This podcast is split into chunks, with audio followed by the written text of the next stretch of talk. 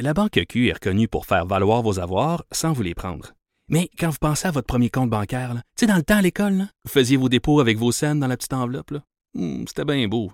Mais avec le temps, ce vieux compte-là vous a coûté des milliers de dollars en frais, puis vous ne faites pas une scène d'intérêt. Avec la Banque Q, vous obtenez des intérêts élevés et aucun frais sur vos services bancaires courants. Autrement dit, ça fait pas mal plus de scènes dans votre enveloppe, ça. Banque Q. Faites valoir vos avoirs. Visitez banqueq.ca pour en savoir plus. Cube Radio. Ces surplus-là ont réduit l'endettement du Québec et en soi, être moins endetté, euh, ça permet d'avoir une capacité d'emprunt euh, plus élevée. Jonathan Trudeau. Joe, Joe Trudeau et Maude Boutet. Franchement dit. Cube, Cube Radio. Bon mardi, aujourd'hui on est le 10 mars 2020. Mon nom est Jonathan Trudeau. Bienvenue dans Franchement dit, bienvenue à Cube Radio. Bonne journée de budget, Maud Boutet, comment ça va? Ça va bien, toi? Oui, oui. Hey, dis-moi, Hmm. toi qui es une, une, une citoyenne, une citoyenne du monde, euh, une jeune femme, Oui. quand tu... Non, mais je fais des blagues, là, mais quand tu- quand il y a un budget comme ça qui arrive, as-tu des attentes, tu sais? Tu, tu dis-tu genre, euh, oh, c'est une journée importante, là, moi je suis une contribuable, euh, mon gouvernement, notre gouvernement euh, dépose un budget, euh, voici ce à quoi je m'attends, ou tu sais, c'est pas comme au sommet de tes préoccupations. Plus la deuxième option, je te dirais. J'ai comme pas d'attente. Quand ça sort, je regarde, je vois c'est quoi, je regarde euh, les critiques surtout parce que je, moi, je me sens pas en position de, critiquer, de commenter ça, de, comprendre nécessairement tout, euh, tout l'ensemble puis tout ce que ça implique. là. Je pense qu'il me manque des petits détails, des petites notions, il y a des choses auxquelles je pense pas. Donc, j'aime mieux comme le laisser sortir, voir ce qu'il y a dedans, puis après ça, le lendemain matin, je lis mes petits articles, les petites chroniques, puis je me fais une tête. Mais tu sais, c'est pas dans mes top priorités de ma vie, mettons. Ben ouais. là. Tu sais, moi, c'est sûr, ça, ça m'intéresse de, de- de par ma job. là. comme analyste politique, je peux pas Ouais. ne pas m'intéresser à ça. Mais j'ai envie de vous dire, ce que Maude vient de dire là, c'est probablement la meilleure attitude à avoir par rapport à la présentation d'un budget. Aujourd'hui, là, tu sais, à la limite, euh, écoutez des entrevues, évidemment. Je vais vous inviter à écouter Cube Radio, euh, écouter TVA, mais, mais embarquez-vous pas à essayer de comprendre tous les détails du budget. Après- Mettons quelqu'un qui dirait, moi, je veux comprendre les tenants et aboutissants du, euh, du budget, je vais lire tous les communiqués de presse qui ont été mis après-midi. Ça, ça sert à rien, là. Non, puis toutes les réactions aussi, là, si vous saviez le nombre de d'organismes, de syndicats, de ci, de ça, qui vont être présents au huis clos, puis ont déjà annoncé qu'eux autres, après, là, ils font une conférence de presse, là, puis, puis ils en parlent. là. Vous allez en voir, là, c'est c'est- c'est- c'est capoté, là. Et je te dirais même que la plupart des communiqués de presse sont déjà écrits. Le huis clos est commencé, là, je pense que ça a commencé à 9 h ce matin. Ouais, à peu près. Et euh, pour, le- pour le bénéfice des gens, là, le, parce que c'est pas tout le monde qui est familier avec ça, la journée de la présentation du budget, il y a ce qu'on appelle le huis clos. C'est-à-dire qu'à partir de tôt le matin, il y a des gens qui euh, sont admis. C'est pas n'importe qui, là. C'est sur invitation, c'est des Oui, groupes tu fais tes demandes à d'intérêt. l'avance. Exactement, les partis d'opposition, euh, bon, les médias évidemment, qui sont admis au centre des congrès de Québec. Je pense encore là que ça se passe en face. Et là, il y a de la sécurité. Vous arrivez là, euh, vous êtes fouillé, vous devez laisser vos téléphones. Il n'y a pas d'accès au Wi-Fi, il n'y a pas d'accès à Internet parce que dès que vous êtes autorisé à entrer, euh, que vous avez passé la sécurité, on vous remet en avance le budget. Mais le budget ne peut pas ne peut pas être évoqué, c'est dans les règles. Certains diront que bah, tu sais, on- on est dans la, la sodomie de coléoptère, pour ne pas dire l'enculage de mouche. Mais euh, à partir tant que le ministre des Finances n'a pas dit, Monsieur le Président, je dépose le budget pour euh, l'année Ouais. 2020-2021, tu n'as pas le droit d'évoquer ce qu'il y a euh, dans le budget, sinon c'est un outrage à l'Assemblée nationale. Donc, les- ces gens-là ont accès à tous les documents du budget, toutes les informations, mais sous embargo. Tant, dans le fond, imagine-toi, Maude, parce que moi j'y ai été quelques années, imagine-toi, tu as une porte avec une clé, là, puis là, tu as des centaines de personnes au centre des congrès qui ont en face dans la porte, qui ont hâte d'aller parler puis dire ce qu'ils pensent du budget. Et tant qu'Éric Girard n'a pas dit, Monsieur le Président, je dépose le budget, l'agent de sécurité ne débarre pas la porte. Là. Il débarre la porte et là, ça sort. Mais là, il faut que tu aies récupéré ton téléphone, là. Fait que c'est la course pour récupérer le mot du téléphone. Parce que ton Christy de téléphone, ils t'ont donné un petit papier avec un numéro, là, genre, je sais pas comment ils font à heure. Moi, je te vestiaire, disais, là. j'ai pas été un jeton ou. Puis là, il y a un petit casier, puis tiens, voici votre téléphone, monsieur. Fait que là, là, tout le monde. Exactement, exactement. Par contre, les médias, eux, ont l'avantage de pouvoir s'installer dans la journée pour diffuser à partir du centre des congrès souvent. Euh, même euh, pour la télé, par exemple, il y a des reportages qui vont avoir été cannés dans la journée. Donc, comme là, Alain Laforêt, euh, PO, PO Zappa, ils sont sur place, vont probablement faire un reportage. Ils peuvent tout faire comme ils feraient en temps normal, sauf le diffuser. Donc, le reportage va déjà être monté. Les tableaux, même les infographies vont être prêts, mais il n'y a rien qui peut être diffusé avant 16 heures. Donc, bref, tous ces gens-là ont euh, accès aux informations du budget aujourd'hui. Et ça fait en sorte que tu as des syndicats, des groupes de pression qui vont euh, d'emblée arriver là-bas avec leur idée préconçue. Et là, dans la journée, ils vont compléter leur petit communiqué de presse. Tout ça pour vous dire qu'à partir de 16 heures, ça va être une, une diarrhée de chiffres et de communiqués ouais, et de, savez, de- de euh, réactions. Donc, moi, j'en veux pas aux gens. C'est sûr que quand on suit ça de près ou que notre travail, c'est de l'analyser, on doit, on doit prendre tout ça en compte. Mais le commun des mortels qui se dit, mettons, tu sais, moi, là, je vais regarder le téléjournal, le TVA 22h, 18h à soir, ou lire mon journal, ou sur Internet, où on va me dire 10 choses à retenir du budget, Ouais. mettons. C'est bien correct, là. C'est bien correct parce que sinon, c'est une espèce de bouillabaisse. Puis, tu sais, ce qui va ressortir, c'est, ce sont les grandes lignes. C'est sur quoi on va miser pour le budget. Puis aussi, après ça, ben, ce qui va venir, c'est euh, les gens qui n'ont pas, qui ont pas eu ce qu'ils voulaient, en fait. Puis, tu sais, certains groupes qui vont sortir pour dire, ben, nous autres, on nous avait promis telle affaire. Puis, finalement, on l'a pas eu. Puis, je vois, il y a une couple de minutes, là, même pas, euh, même pas 10 minutes, qu'il y a François Legault qui a, qui a mis sur son Twitter la bonne photo, là, pour poser avec Monsieur Girard, avec leur beau petit cahier. Ils tiennent chacun leur bord Ben du oui. petit cahier. Puis Monsieur Legault euh, dit ben, que c'est un budget en fait qui met l'accent sur l'environnement, mais qu'on va aussi continuer d'investir dans les quatre autres priorités de la CAC l'éducation, l'économie, la santé, la culture. Donc on verra tout ça euh, d'ici la, la fin de la journée. Ben oui, parce qu'il y a eu une- un autre photo-op ce matin. Il y avait celui d'hier où le ministre des Finances met ses souliers. Là, c'était des patins euh, qu'Éric Girard a trouvé mis. ça Je- comment? je- je- J'ai trouvé ça correct, moi. Oui. J'en parlais avec Caroline Saint-Hilaire dans, dans l'émission du matin. Il y, a, il y a vraiment des gens que ça donne des boutons, ces affaires-là. Tu sais, la tradition, euh, les souliers, ou euh, quand un nouveau président est nommé à l'Assemblée nationale ou à la Chambre des communes, la tradition là, tu sais, de le forcer à se rendre jusqu'au trône, de faire assemblant comme si dans le temps, là, tu sais, là les gens, oh, c'est des- Mais ça fait quoi qu'on garde quelques traditions? Écoute, ça fait Ça fait quoi? absolument rien. Puis à la limite, moi, je trouvais ça bien drôle. Hier, moi, je m'imaginais Ben juste le brainstorm qu'il y a eu, le, le brassage de où on s'est dit, hey, je tenais, euh, on pourrait faire différent. Fait qu'est-ce qu'est-ce qu'on pourrait faire, donc? Puis là, il y en a un qui disait, hey, on va lui faire mettre ses patins. Ouais. Hey, il va y aller en patin. Puis là, en plus, là, on va, on va amener la ministre Charest, là. On va la mettre sur des patins, elle aussi. Puis là, on va faire ça, là, avec les patins. Parce que nous Ah, autres, on oui. va vite, puis qu'on est bon, puis qu'on patine, puis on est une équipe, là. J'ai Oh, trouvé Moi, je pensais juste à ça, puis ça me faisait vraiment rire. Tu sais, comment on en arrive à avoir ces, ces idées-là au final? et à avoir des nouvelles idées, parce qu'on les a Ouais. toutes vues. Là. Tu sais, Carlos Letang qui a acheté ses souliers euh, en ligne d'un commerce québécois, parce qu'il fallait soutenir le commerce en ligne euh, Ouais. au Québec. Je, me suis- je pense à l'époque où j'étais euh, encore en politique, la crise financière 2008-2009, dans ce coin-là. Si ma mémoire est bonne, est-ce que c'était Raymond Bachand ou Monique Jérôme Forget, je sais plus trop, mais euh, le ministre des Finances avait dit « Je n'achète pas de nouveaux souliers ». C'est une crise Ouais. financière, il faut être responsable. Donc, j'ai fait, j'ai fait reniper mes souliers avec une petite teinture. là, tu sais. Il y a toujours un. Puis là, il y a des gens que ça dérange. Moi, je trouve ça bien, bien, bien original. Bref, ce matin, l'autre passage obligé, c'était que le ministre des Finances va au cabinet du premier ministre, remettre en main propre une copie du budget euh, au premier ministre et tout ça va nous mener donc euh, à la présentation du budget. Dans les réactions là, à prévoir, moi, ce que je trouve un peu dommage, puis tu sais, je- je- pourtant j'en ai fait de la politique, là, je le sais, j'ai même participé en quelque sorte à ça, mais c'est que ça rend, ça rend un peu cynique de voir que, assurément, les partis d'opposition vont tous dénoncer le budget. Ouais.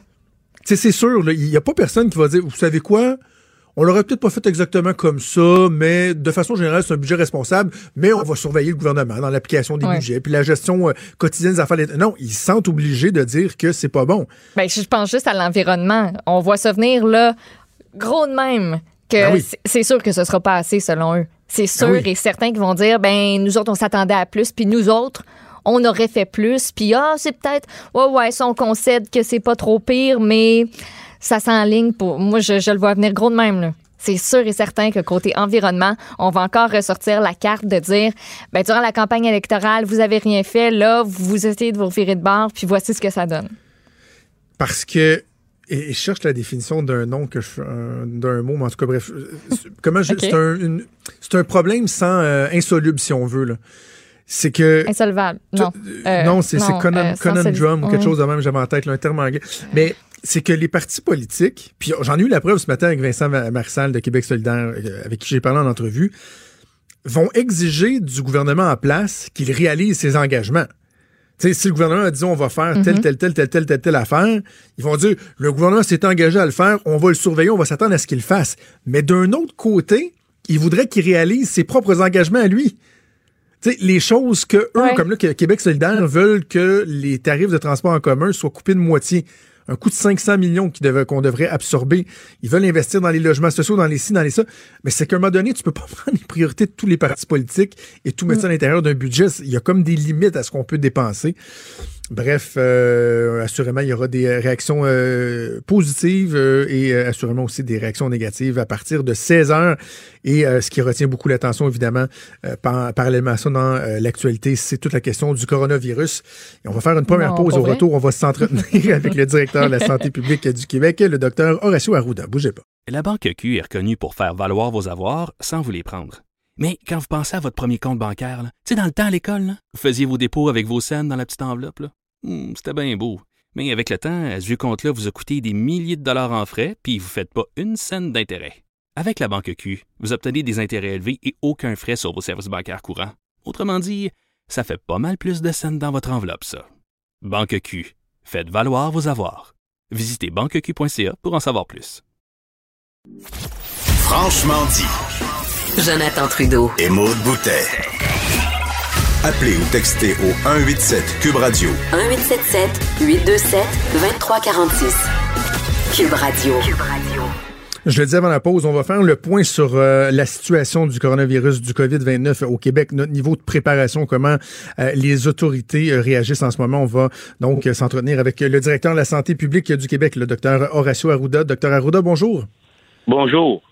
La dernière fois qu'on s'est parlé, docteur Arruda, on en était vraiment au premier balbutiement. hein. Le gouvernement du Québec voulait démontrer qu'il suivait la situation. On faisait des appels au calme. On était en mode observation. Euh, une certaine préparation également. Aujourd'hui, donc euh, quelques semaines, c'est quoi, peut-être un mois, un mois et demi qu'on s'était parlé la dernière fois. On en est où euh, par rapport à la situation au Québec? Bon, euh, je voudrais vous dire quand même au Québec qu'on est relativement chanceux comparativement à d'autres euh, endroits.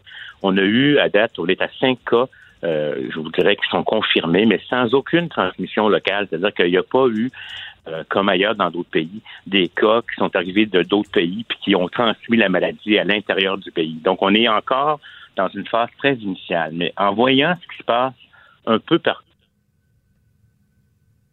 Oh, Oh. Monsieur Arruda vient de disparaître. Est-ce qu'on a perdu le docteur Arruda? Je sais que le docteur Arruda... Ah, excusez-moi. Euh, s'est- Ah oui, OK, vous êtes là, parfait. je suis revenu. Je suis revenu. C'est bon, En- c'est bon. En, en, en regardant, je m'excuse. En regardant euh, euh, ce qui se passe un peu partout dans le monde, c'est quasiment impossible à cause des voyages internationaux. Les frontières ne peuvent pas être scellées complètement, qu'on n'en arrive pas à avoir des cas qui se transmettent ici. Mais par contre, notre travail, ça va être de détecter rapidement les cas, de les, les, les traiter si c'est nécessaire, mais aussi les isoler, s'occuper des gens qui ont été en contact au pourtour pour diminuer l'impact, je vous dirais, euh, de l'épidémie, diminuer l'intensité et peut-être l'étaler dans le temps pour permettre à notre système de soins de bien prendre en charge les cas qui auront besoin de soins au niveau hospitalier ou autre.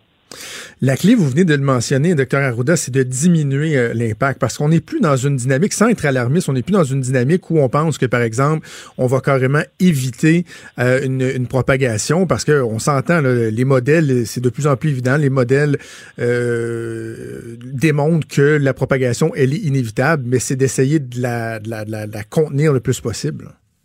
C'est sûr qu'à partir de là, maintenant, on est encore, à mon avis, pour, au Québec, comparativement à d'autres pays, on n'est pas comme l'Italie du Nord ou autre, en train de vouloir ce que j'appelle euh, euh, au maximum empêcher, retarder l'apparition des cas puis de transmission locale. On est encore en train de le faire.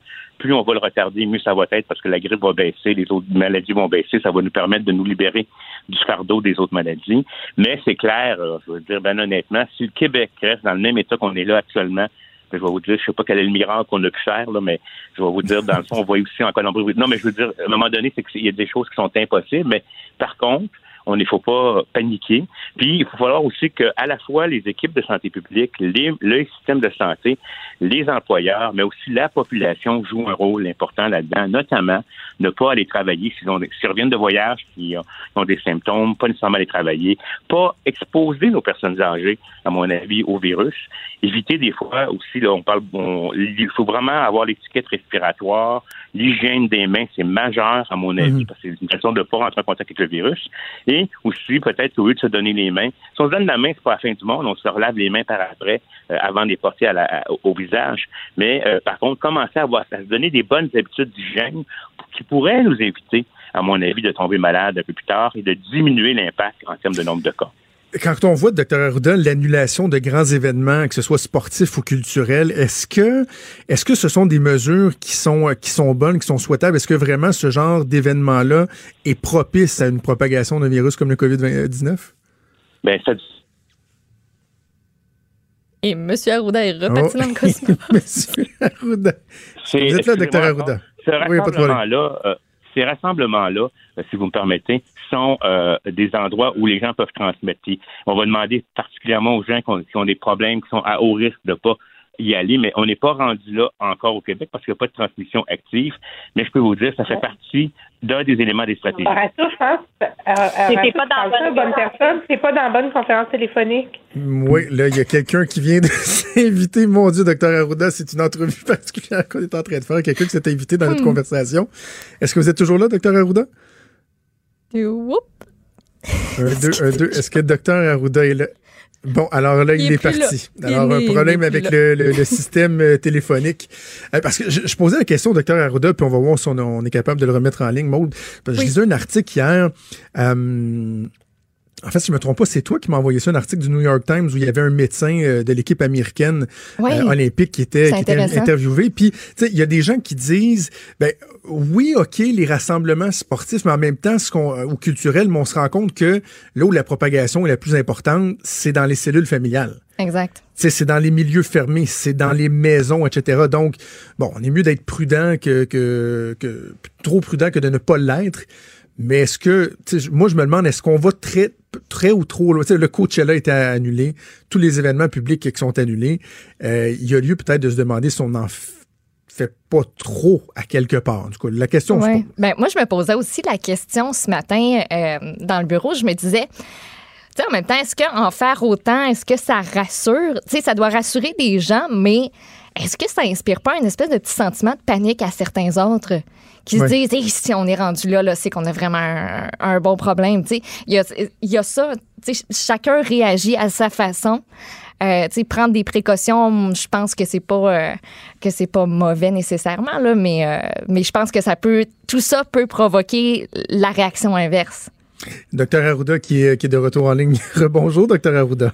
Je suis vraiment désolé. Il y a comme, je sais pas, je sais pas s'il y a du virus dans ma ligne téléphonique. Là.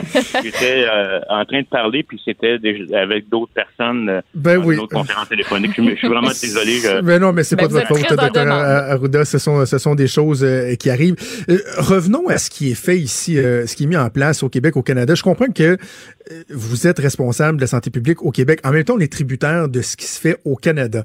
Et il y a des endroits où il y a certaines préoccupations, certaines inquiétudes. Je faisais une entrevue un peu plus tôt ce matin, par exemple, avec le syndicat de l'agence euh, des, euh, des agents de services de douane qui trouvait que l'agence de la santé publique du Canada en fait très peu dans les aéroports. Par exemple, moi, je suis revenu de, voyage dimanche. Je revenais de la République dominicaine où il y a un cas d'une Canadienne qui est revenue de la République euh, qui a été qui a été diagnostiquée avec le COVID-19 et pourtant il y avait aucune mesure en place, personne qui demandait quoi que ce soit.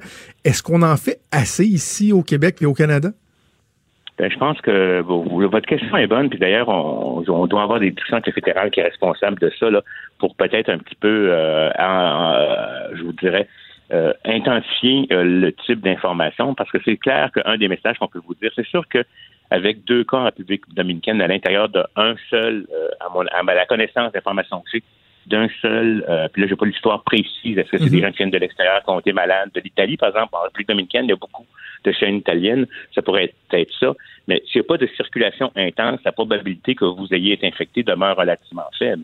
Mais actuellement, je pense qu'une des consignes qu'on pourrait dire, c'est que si on vient de voyage d'un endroit dont on sait qu'il y a eu des, des, euh, des, des cas, qu'on peut demander aux gens de faire, c'est de, de, surveiller leurs symptômes. C'est sûr que si on vient de la Chine, de Hubei ou de certaines régions à haut risque, on va demander aux gens de s'auto-isoler à la maison. Mais pour les autres destinations qui ne sont pas encore super chaudes, ce qu'on peut faire, c'est que si à l'intérieur de 14 jours, après un voyage à l'international, on a des symptômes de fièvre, de toux, de douleurs respiratoires, de douleurs au niveau quand on respire ou des douleurs euh, thoraciques, à ce moment-là, on va demander d'appeler le 811. Puis les gens vont évaluer votre situation, puis vont peut-être vous envoyer passer un test si on pense qu'effectivement, vous avez peut-être exposé. Parce que c'est sûr que quelque part, oui. Ouais. Mais vous comprenez qu'il y a une espèce de d'acte de foi aussi là-dedans, hein, parce qu'on on fait confiance aux gens euh, de rester chez eux dans certains cas. Bon, euh, les premiers cas qui ont été décidés, on a demandé aux personnes de rester en quarantaine chez elles. On a demandé aux personnes d'être sensibles aux, symptômes, de pas euh, d'aller dans des endroits publics, etc. Mais de façon générale, vous savez comment le docteur Arruda, que ne serait-ce que, par exemple, pour la prise de médicaments, souvent c'est très difficile de faire confiance aux gens de bien prendre leurs médicaments au bon moment de la journée, etc. donc, il y a quand même une espèce d'acte de foi qu'on fait aussi de, présumer que les gens vont être suffisamment responsables pour respecter euh, les mesures, euh, les, suggestions qui vont être faites par la santé publique. Vous avez raison. On, on, fait confiance aux gens, puis on essaie de gérer les exceptions plutôt que de mettre tout le monde en quarantaine obligatoire comme tel, parce que ça dépend aussi du niveau du risque. Mais je, je, je voudrais juste vous dire aussi que, par exemple, quand on ferme, quand on, on, on, l'autre élément qui, qui peut être un élément, c'est que si on est trop strict, il y a des gens qui ne se déclareront plus. Je ne sais pas si vous comprenez ce que je veux dire. Oui, oui, non, je comprends. Donner l'information, ils vont parce que parce que comme ils n'ont pas respecté ce qu'ils devaient respecter, ils viendront pas au système de soins. Et là, pendant ces, ces gens-là, ce qu'ils vont faire, c'est qu'ils vont contaminer les gens dans la population. Ça, c'est l'expérience qui nous dit ça. Il y a un équilibre euh, entre brimer les droits humains, etc. C'est sûr, si on était dans une épidémie de variole ou de, qui n'existe plus d'ailleurs comme virus, de certaines maladies excessivement contagieuses puis qui tuent une très grande portion de la population, là, c'est justifié de prendre des mesures, même à la limite. Ben, vous savez aussi, on peut pas mettre un policier devant chacune des maisons des personnes qui reviennent de l'extérieur. Et, et, quelque part, même pour les gens qui ont fait des fermetures de quarantaine, etc., la Chine le fait. Ça, ils ont fait un travail extraordinaire. Ils ont empêché d'autres provinces de la Chine d'avoir autant de cas. Mais vous voyez quand même qu'il y a des cas en Italie, il y a des cas aux États-Unis, il y a des cas euh, partout dans le monde. Fait que quelque part, je vais vous dire, de faire, de mettre un saran wrap autour des personnes complètement, puis d'empêcher les choses, ça fonctionne pas dans la réalité. Puis dans la majorité des cas, les gens n'ont pas le goût euh, nécessairement euh, d'être celui qui a mis la maladie. Les gens n'ont pas le goût non plus de contaminer le milieu de travail, etc. Dans la très grande majorité des cas, on réussit à ce que les gens acceptent les consignes. Monsieur Arruda, là, un petit peu plus qu'un mois, vous aviez euh, mentionné comme quoi l'inquiétude, c'est ce qui se propage pas mal plus vite que n'importe quel microbe. Vous aviez dit aussi que la panique, ça fait faire des affaires qui n'ont pas de Christie de bon sens. Euh, présentement, là, on voit, il y a des euh, commerces, des pharmacies, des, des grandes surfaces qui manquent de papier de toilette parce que les gens vont dévaliser les commerces de papier de toilette. Ça, est-ce que ça fait partie des affaires qui n'ont pas de Christie de bon sens? Bon, je ne veux pas répéter le mot que j'ai utilisé la dernière fois. Euh, je voulais pas On n'a pas eu ça, on n'a pas eu ça, docteur Arruda. Parce que dans les faits, c'est sûr que c'est des comportements, à mon avis, là. Euh, je, pense que c'est important dans, la dans notre vie, parce qu'on peut avoir des inondations, etc., d'avoir une certaine quantité de matériel à la maison. Si jamais on est malade, on ne peut pas sortir. Donc, si on a du papier de toilette pour 14 jours dans la maison, ça peut être correct. Mais on n'est pas au stade actuellement, à mon avis, de commencer à faire des réserves euh, de, cette, nature-là. Mais c'est une bonne chose hein, d'avoir une trousse d'urgence, d'avoir un peu plus de médicaments euh, à notre pharmacie si jamais on ne peut plus sortir. Il y a une personne âgée, par exemple, qui pourrait être malade puis ne peut plus sortir pendant la grippe. Elle pourrait faire la même chose en saison grippale. Mais comment je pourrais vous dire, dans le fond, il faut avoir un certain jugement. Actuellement, on n'a pas de cas de transmission, etc. On a encore du matériel. Si les choses changent, on verra. Nous, du côté des masques pour les professionnels de la santé, pour nos systèmes de soins, etc., on, on travaille là-dessus depuis le mois de janvier. Mais l'histoire du papier de toilette, j'en avais pas nécessairement en, entendu parler. Je vous dirais peut-être plus les mouchoirs, par exemple, pour. Euh, oui, on a des endroits. Il y a... mouchoirs. Mais, non, non, mais il y, a, des endroits où même, je vais en Australie, des batailles dans des commerces pour le papier de toilette. Au Québec, ici, Costco, hier, avait une pénurie de papier de toilette. Bref, euh, on comprend qu'on doit faire euh, appel un peu aussi à la, rationalité des gens. Docteur Arruda, je vais vous parler d'un élément. Je, je, veux pas être alarmiste en même temps. Je, je veux me faire aussi le porte-parole des inquiétudes que les gens peuvent, peuvent avoir. C'est par rapport à la capacité de notre système de santé je fais le parallèle avec ce qui s'est passé en Italie où il y a une semaine à peine, moi on me rapporte qu'il y a des médecins qui faisaient même des blagues avec le, COVID-19, on prenait pas trop ça au sérieux. Là, il semblerait qu'on en soit rendu à peu près au, au niveau où on doit prioriser euh, les cas. Accepter qu'il y a des gens qu'on pourra pas sauver parce qu'il faut se concentrer sur les cas, euh, les cas plus euh, plus urgents, etc. Quand on regarde au Québec, le fait que par exemple les patients passent beaucoup de temps sur des civières à l'urgence, non pas parce qu'on n'a pas un bon système, mais parce qu'on a de la difficulté à les monter sur les étages, qu'on a un problème de capacité si on veut. Est-ce que vraiment dans l'éventualité où on avait une pandémie importante au Québec, un nombre important de cas, est-ce qu'on est capable de faire face à ça? Ça va dépendre de la sévérité du scénario, mais je vous dirais que je pense que oui, pour la raison que je veux vous dire, c'est que, premièrement, vous savez, là, vous dites que nous, là, on est aux aguets. C'est vrai qu'on ne disait pas paniquer. Vous avez vu, on a passé un mois de janvier, février euh, quand même, mais nous, depuis le, quasiment le 7-8 euh, janvier, on était déjà en train de voir des plans et comment on fait les choses. Si on est capable de ralentir la progression de la maladie, si on est capable, je vous dirais, là, de il va y en avoir de la transmission, mais on fait des actions autour des cas, des contacts, de telle sorte que chacun des cas au lieu de faire cinq cas nouveaux, il en fait juste deux. Je sais pas si vous comprenez. Il va avoir moins de monde malade. Moi, il va, un, la majorité des gens n'auront pas des gros symptômes, vont pas être traités en externe.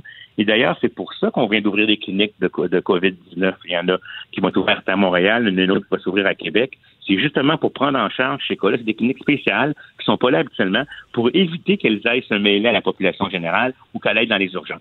Puis dans les faits, ce qui va se passer aussi, là, on a nommé 400 désignés, mais il pourrait en avoir d'autres selon la masse et la quantité de personnes nécessaires à traiter. Puis souvent, dans ce temps-là, ce qu'on fait, c'est qu'on on arrête certaines opérations non urgentes pour garder des lits pour traiter ces patients-là. Mm-hmm. Est-ce que si on avait un scénario catastrophe, ça se pourrait qu'on ait, mais on a aussi des respirateurs qu'on avait achetés qui sont des respirateurs supplémentaires qu'on peut utiliser. On peut transformer certaines chambres en chambres de soins intensifs, même si on a, c'est pas des soins intensifs habituellement.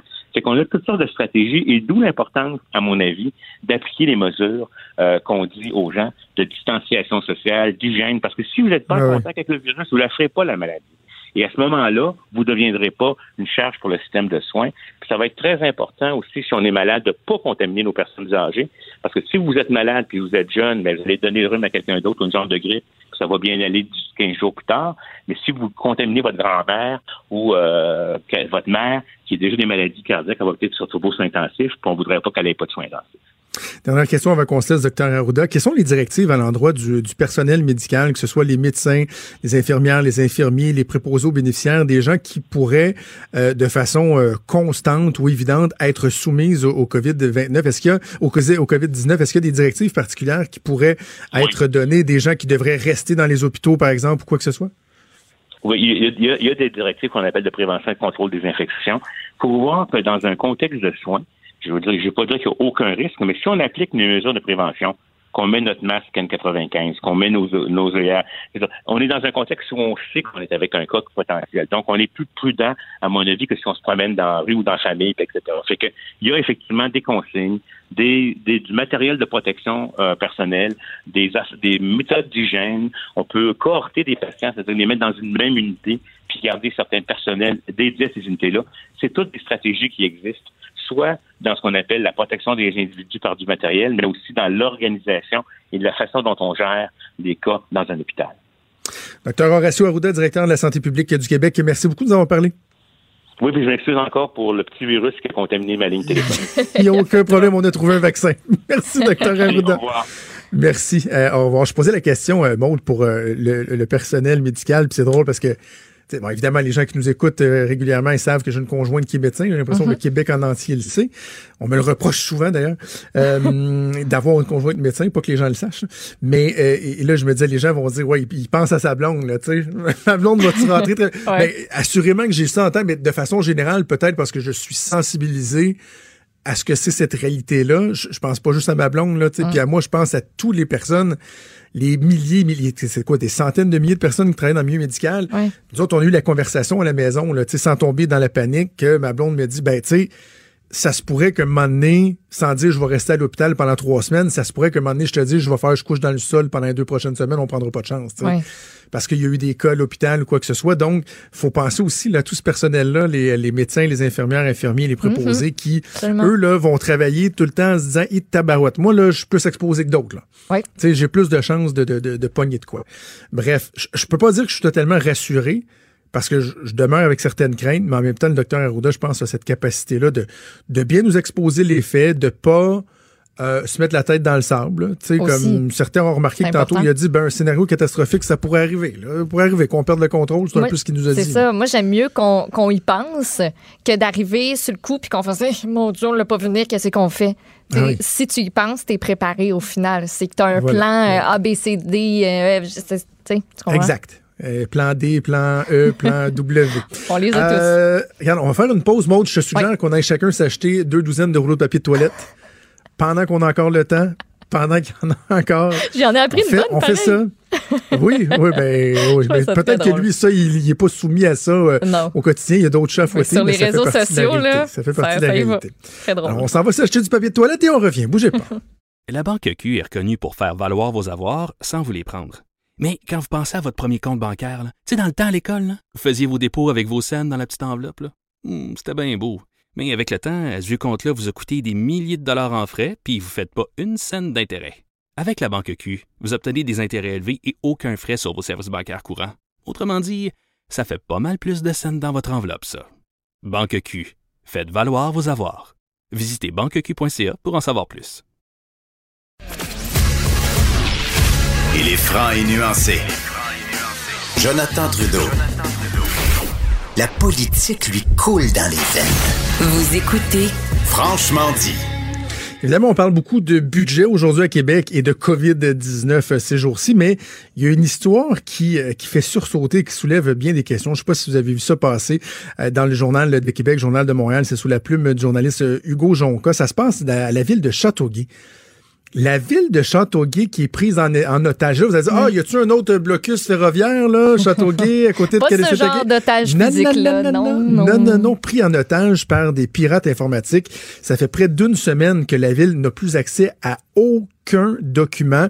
Euh, ils ont perdu leur mot de passe. Il y a... Euh, euh des, des, pirates qui se sont emparés des, euh, des fichiers. C'est un ce qu'on appelle un, range, un rançon logiciel, vive la traduction de ransomware. Et là, ça, soulève des questions là, sur la protection des données, euh, comment arriver, on agit comment euh, quand une situation comme celle-là survient. On va en parler avec euh, Damien Bancal, qui est directeur de la cyberintelligence chez 8Brains. Bonjour, Damien. Damien, êtes-vous là? Damien est dans le même cosmos que M. Arruda, je pense. Est-ce que Damien Bancal. Est-ce que vous m'entendez? Oui. Oui, là, je vous entends. Bonjour, Damien, ça va bien? Les joies de l'informatique. Bonjour. voilà, voilà. Euh, donc, je résume un peu le, cas de, la ville de Châteauguay. Euh, Damien, dites-moi, est-ce que c'est fréquent de voir, par exemple, des municipalités comme ça être carrément prises en otage par des pirates informatiques? Malheureusement, je vais être euh, honnête avec vous, oui. Oui, parce que aujourd'hui, les pirates informatiques se moquent un petit peu euh, de qui c'est précisément d'une ville, d'un hôpital, d'un particulier? Ils se disent, voilà, j'ai une cible qui est potentiellement dans la capacité de me payer une espèce de Robin des Bois malveillant. Euh, ça prend en otage, et puis après, ben, si ça paye, tant mieux. Et le problème, c'est qu'ils ont trouvé plein de petites méthodes pour faire payer. Et ça, ça devient dramatique. Qui sont ces gens-là? Euh, on imagine là, des pirates informatiques chinois ou russes dans un sous-sol de leur domicile. Est-ce que est-ce qu'on sait c'est quoi le profil de ces pirates-là? Ah bah c'est simple. Hein. Le profil, d'ailleurs, j'en ai produit un euh, il n'y a pas plus tard que la semaine dernière. Euh, ce profil, eh bien, c'est malheureusement Monsieur Tout le Monde, sauf que il peut être ici à Québec, il peut être en Chine, il peut être en Belgique, il peut être n'importe où parce que ce sont devenus malheureusement de véritables professionnels de la cyberdélinquance. Euh, leur idée est simple, hein, c'est pourquoi travailler euh, pour une entreprise, pour euh, voilà, pour honnêtement, alors que je peux gagner des centaines de milliers de dollars en étant tout simplement invisible. Et donc, du coup, il existe des outils, il existe des moyens, et puis il profite aussi d'un élément qui est loin d'être négligeable, c'est cette interface qui est facile à attaquer, celle qui est sur la chaise, nous l'humain. Comment ils s'y prennent pour choisir leur cible? Est-ce qu'ils vont au hasard, euh, ils cognent à plein de portes jusqu'à temps qu'ils trouvent une faille à quelque part ou ils vont être capables de cibler leur, euh, leur victime? Alors le problème, il est là, c'est qu'il y a plein de méthodes. Il y a souvent, malheureusement, l'opportunité qui fait le larron. Hein. En gros, c'est comme un bateau de pêche. Ils se promènent et ils lâchent leur filet. Et qui tombera dedans deviendra leur victime. Mais on a aussi de plus en plus de potentialités de cibles. Je m'explique. Et bien, se rendre compte que certaines sociétés auront plus facilement moyen de payer. Surtout quand elles annoncent dans la presse qu'elles réfléchissent à savoir si elles vont payer ou non le pirate.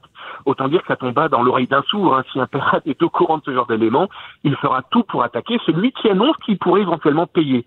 Donc les montants vont changer selon les cibles. Euh, pas plus tard qu'il y a cinq minutes, avant qu'on s'est au téléphone, j'étais devant une arnaque qui vise des particuliers à qui on leur fait croire qu'ils ont été euh, piratés et qu'on les a vus par leur webcam. Eh bien là, le pirate va réclamer 500 dollars. Par contre, une entreprise, ça peut monter à des centaines de milliers quand ce n'est pas des millions de dollars. Puis j'avais le goût de vous citer en exemple euh, la MRC de Mekinac en 2018 au Québec.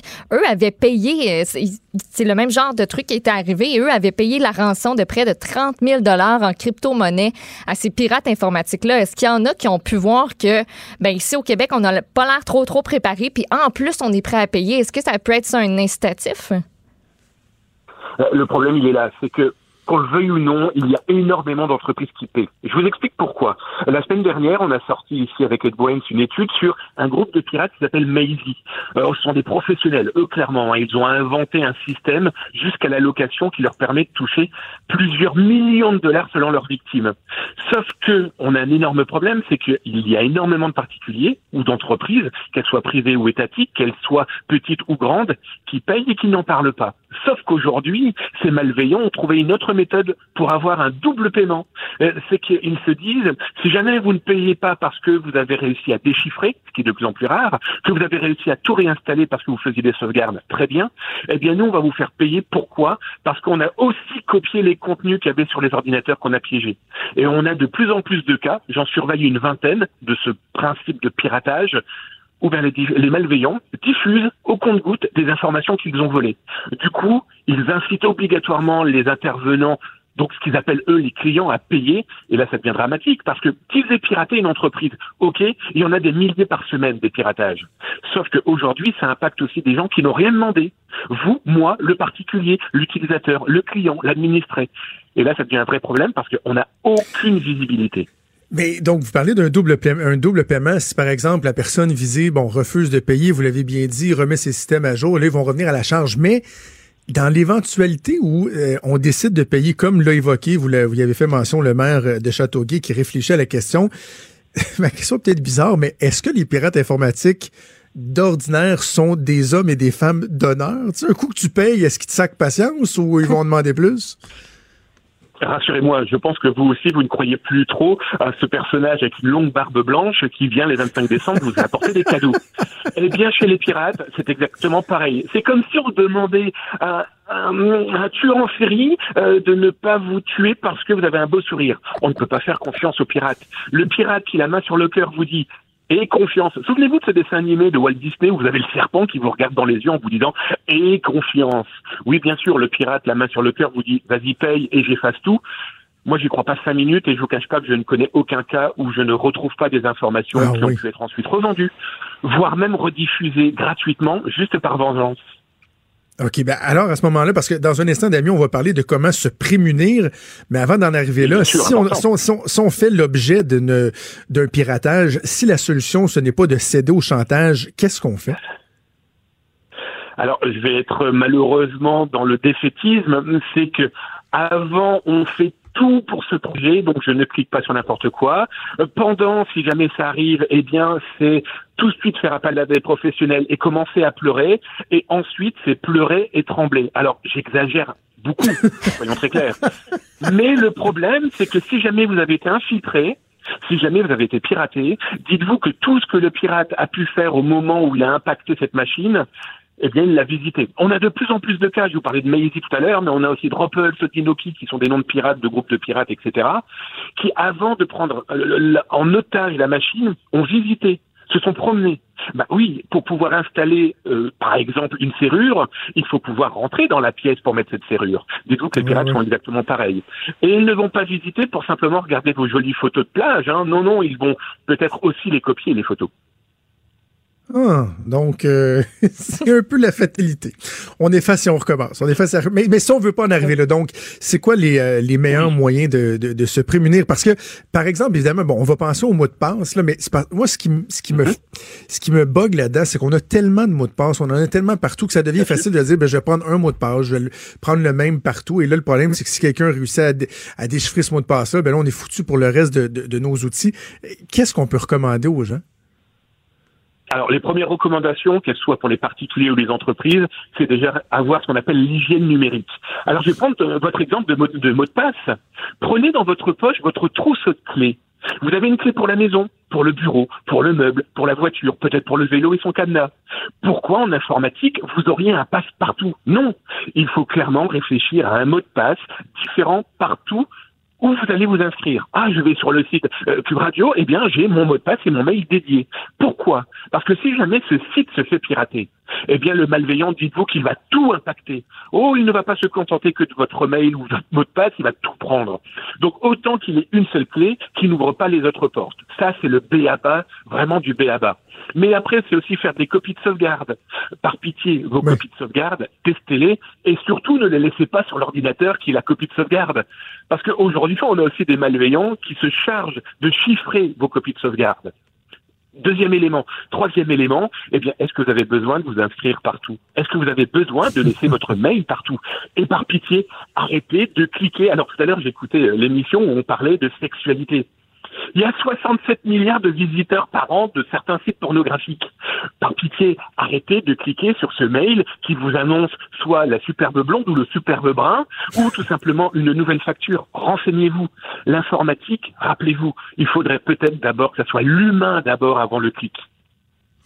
Euh, pour la gestion des mots de passe, vous suggérez quoi? Est-ce qu'on devrait avoir un endroit où, par exemple, je suis un coffre-fort physique à la maison où euh, on, garde tous nos mots de passe en ligne? Parce que je comprends l'importance de diversifier l'hygiène numérique dont vous parlez, mais c'est que les gens vont vous dire, c'est qu'on perd le fil carrément. Ah bah c'est clairement l'enfer. J'ai la chance d'être tout doucement adopté par le, Québec et donc du coup je découvre partout où on s'inscrit, hein, la banque, etc., etc. Donc le nombre de mots de passe, je viens d'arriver, c'est simple, j'ai déjà une quarantaine de mots de passe différents parce que j'ai besoin de 40 structures différentes pour euh, depuis mon arrivée. Euh, mais donc, on utilise un coffre-fort, coffre-fort de mots de passe. Mais pas que. Le coffre-fort de mots de passe vous permettra de mettre tous vos mots de passe dans un même lieu sécurisé. Oui, mais si en face le site Internet ne protège pas bien les données, ça sert à rien. Utilisez aussi ce qu'on appelle la double authentification, le 2FA chez les techniciens. En tout cas pour nous, vous et moi, l'utilisateur de tous les jours, la double authentification, c'est à partir de son téléphone portable. C'est une double clé en gros, j'ai mon mot de passe, plus cette double authentification qui est envoyée par téléphone. On intervient aussi de plus en plus avec des outils comme la biométrie son doigt, son œil, son mhm. visage. Il existe plein de méthodes. Alors, je vais être très honnête avec vous, hein. c'est fatigant, c'est compliqué, et je ne donnerai pas le gros mot, mais des fois, c'est vraiment bip. Hein Soyons très clairs. Mais on n'a pas le choix. C'est chiant. Non, on peut le dire, c'est chiant. Bah, bah, merci, je vous le laisse là. Moi, je l'ai dit. mais clairement, mais c'est comme dans la voiture. La voiture, je m'arrête au feu rouge, je mets ma ceinture, j'ai l'airbag. C'est pas pour autant que je vais rouler à 300 km heure. Attention à cette sécurité qui vous dit, oh, et confiance. Non. L'humain, l'hygiène, la réflexion. En tout cas, Damien Bancal, vous dites que euh, le Québec est en train de vous adopter. Nous, à Cube Radio, je pense qu'on va assurément vous adopter. C'était fort intéressant de vous parler, pour on aura l'occasion de, se reparler dans le futur. Euh, j'en suis certain. Damien Bancal, directeur de la cyberintelligence chez 8 Brains. Ça me fait plaisir, mon fils. Allez en paix. Merci, au revoir. La Banque Q est reconnue pour faire valoir vos avoirs sans vous les prendre. Mais quand vous pensez à votre premier compte bancaire, tu sais, dans le temps à l'école, vous faisiez vos dépôts avec vos scènes dans la petite enveloppe. Hmm, c'était bien beau. Mais avec le temps, ce vieux compte-là vous a coûté des milliers de dollars en frais, puis vous ne faites pas une scène d'intérêt. Avec la banque Q, vous obtenez des intérêts élevés et aucun frais sur vos services bancaires courants. Autrement dit, ça fait pas mal plus de scènes dans votre enveloppe, ça. Banque Q, faites valoir vos avoirs. Visitez banqueq.ca pour en savoir plus.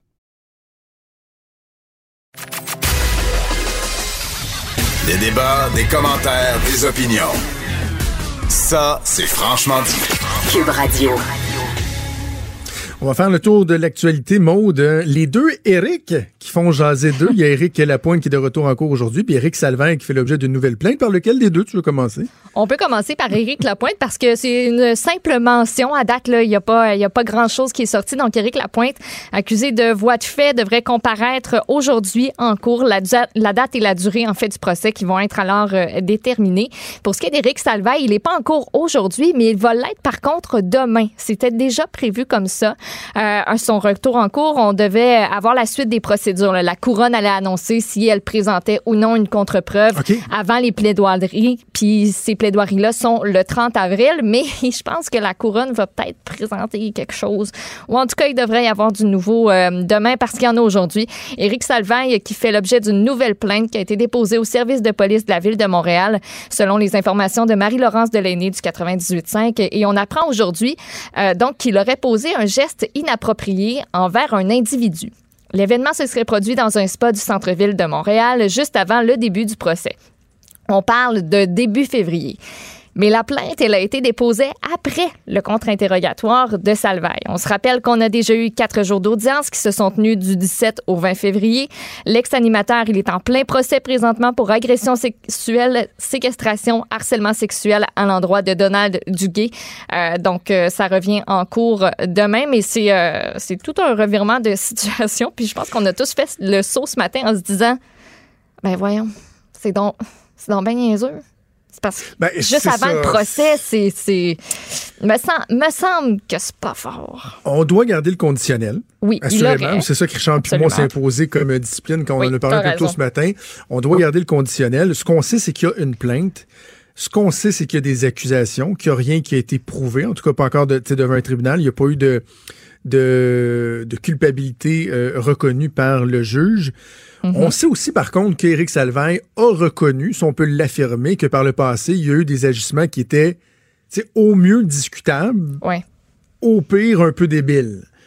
De la, se la sortir puis déposer sur l'épaule d'un collègue de travail en pensant que c'est drôle.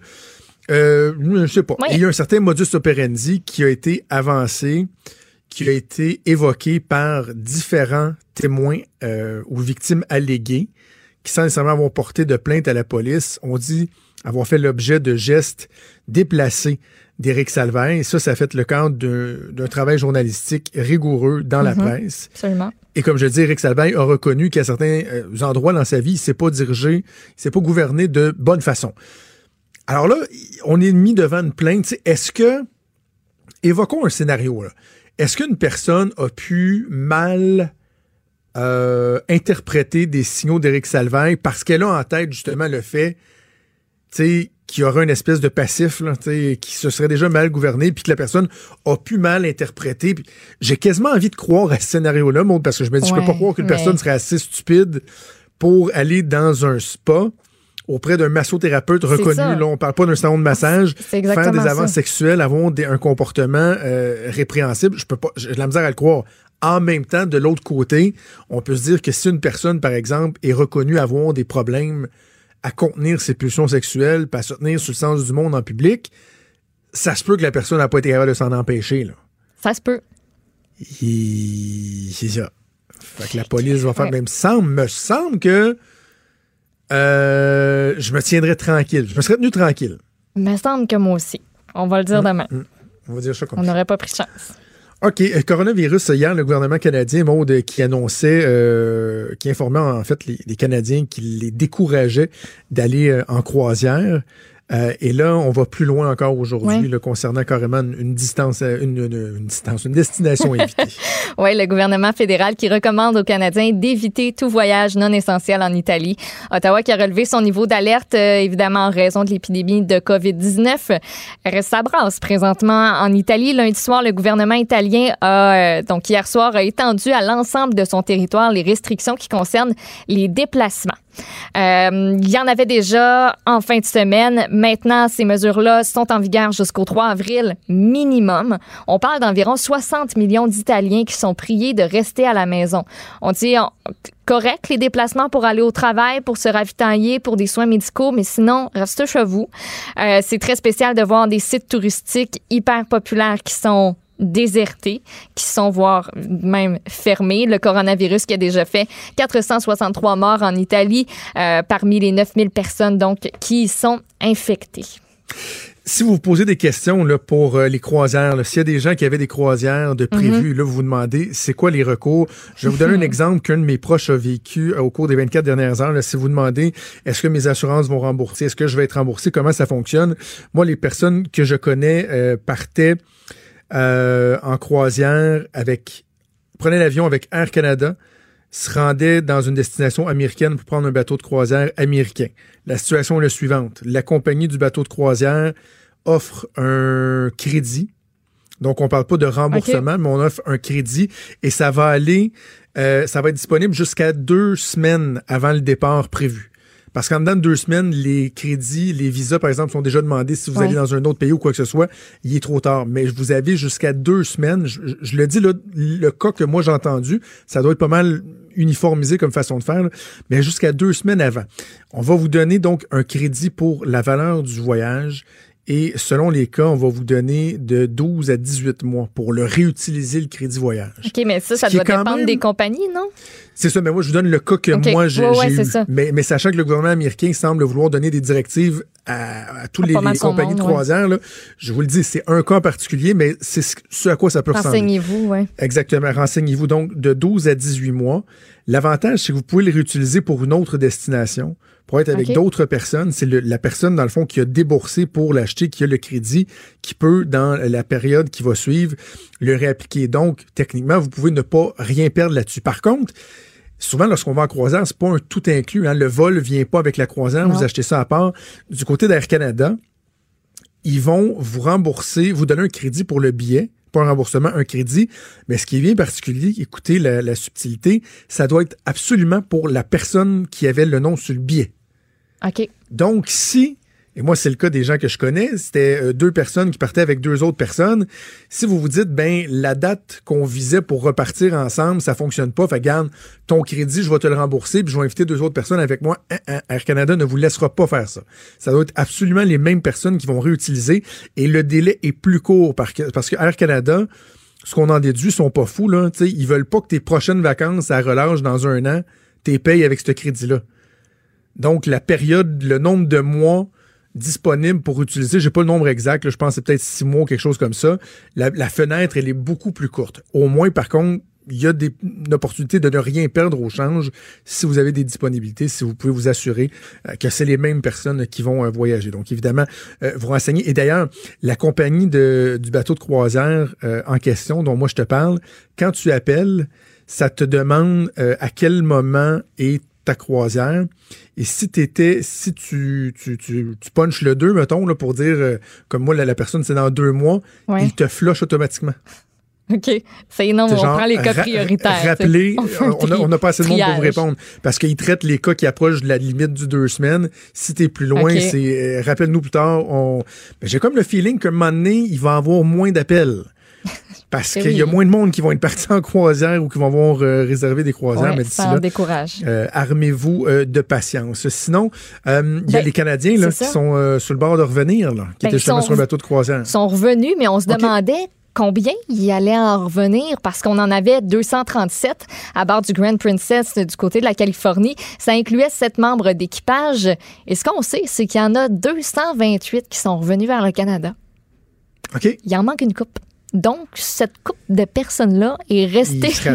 est restée, ben, ce, serait ça, écoute, parce qu'on on laissait pas monter à bord les passagers, euh, les passagers qui étaient dépistés, testés, s'il y avait des symptômes, euh, ça s'appelait, ben, toi, tu t'embarques pas. Donc, euh, c'est ça qui se passe présentement. Il y aura, il y aura d'autres renseignements là, qui, seront, qui seront fournis par le ministre François-Philippe Champagne. OK. Euh, avant qu'on se laisse, euh, glissons un mot, euh, finissons sur quelque chose de positif. Mm-hmm. La cigogne qui va passer à l'Assemblée nationale, ou en tout cas pas loin de l'Assemblée nationale ici, dans le comté de Tachereau, une excellente tâche du monde de Tachereau, de Tachereau, de Tachereau. Ah Catherine Dorion, Dorion, qui va être maman pour la troisième fois. Ben oui, pour la troisième fois, elle l'a annoncé hier sur Facebook, ensuite sur Instagram, parce que c'est ça la procédure qu'il faut faire là maintenant. Euh, elle a dit, euh, et je la cite, les deux premières fois, ça a été prodigieux, sauvage et sacré. Chaque fois, c'est un miracle, dit la sage-femme. Si tout va bien, mon ou ma troisième naîtra cette année, en septembre, le plus beau mois. Et elle se demande là, si elle va oser accoucher à la maison cette fois-ci pour son troisième enfant. Elle en a bien envie. Euh, vous vous demandez, mais c'est qui le papa? Vous ne le saurez pas. Le papa est un homme mystérieux, discret, qui veut le rester, mais il tient à dire qu'il est heureux. Donc, cette femme politique, comédienne de 37 ans, porte la vie en elle. Oh mon Dieu, c'est tombé poétique la façon que tu dis. Et félicitations. Et je peux pas croire qu'il y a des gens qui sont pas capables de mettre de côté leur jugement, par exemple, ou leur manque d'appréciation par rapport à Catherine Dorion. Lorsqu'on a une belle nouvelle comme ça, une femme qui est enceinte, un couple euh, qui attend un enfant, et j'ai vu des commentaires épouvantables. Non, pas pour vrai. Ah non, non, épouvantable. T'es allé éplucher ça, ça c'est décourageant. non, mais non, non, non je l'ai pas épluché, c'est qu'il y a quelqu'un qui a partagé quoi sur Facebook en disant je peux pas croire que certaines personnes disent telle, telle, telle affaire. Euh, non, je vais pas chercher ces commentaires-là, mais, mais honte à vous, là, comment pouvez-vous être aussi stupide pour faire. J'oserais même pas évoquer ce dont il était question dans les commentaires. Ah tellement que c'est déplacé et ridicule. Alors, euh, on peut-tu juste se réjouir pour euh, Catherine Dorion? On peut être pas d'accord sur plein d'affaires, mais réjouissons-nous que la vie lui sourit. Absolument. Porte la vie en elle, comme tu disais, moi. fait qu'on on a, on a eu Geneviève Guilbeault qui est revenue, qui ben a eu son enfant. Et que là, on va en perdre une autre en septembre. Qui, elle, va partir donner la vie. Voilà. Comme c'est Sur ces belles paroles, on fait une pause et on revient. La Banque Q est reconnue pour faire valoir vos avoirs sans vous les prendre. Mais quand vous pensez à votre premier compte bancaire, tu sais, dans le temps à l'école, vous faisiez vos dépôts avec vos scènes dans la petite enveloppe. Hmm, c'était bien beau. Mais avec le temps, ce vieux compte-là vous a coûté des milliers de dollars en frais, puis vous ne faites pas une scène d'intérêt. Avec la banque Q, vous obtenez des intérêts élevés et aucun frais sur vos services bancaires courants. Autrement dit, ça fait pas mal plus de scènes dans votre enveloppe, ça. Banque Q, faites valoir vos avoirs. Visitez banqueq.ca pour en savoir plus.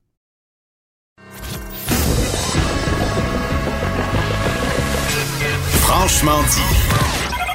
Appelez ou textez au 187 Cube Radio. 1877 827 2346. On va parler de politique américaine avec Luc La Liberté qui est en studio avec moi. Bonjour Luc. Bonjour Jonathan.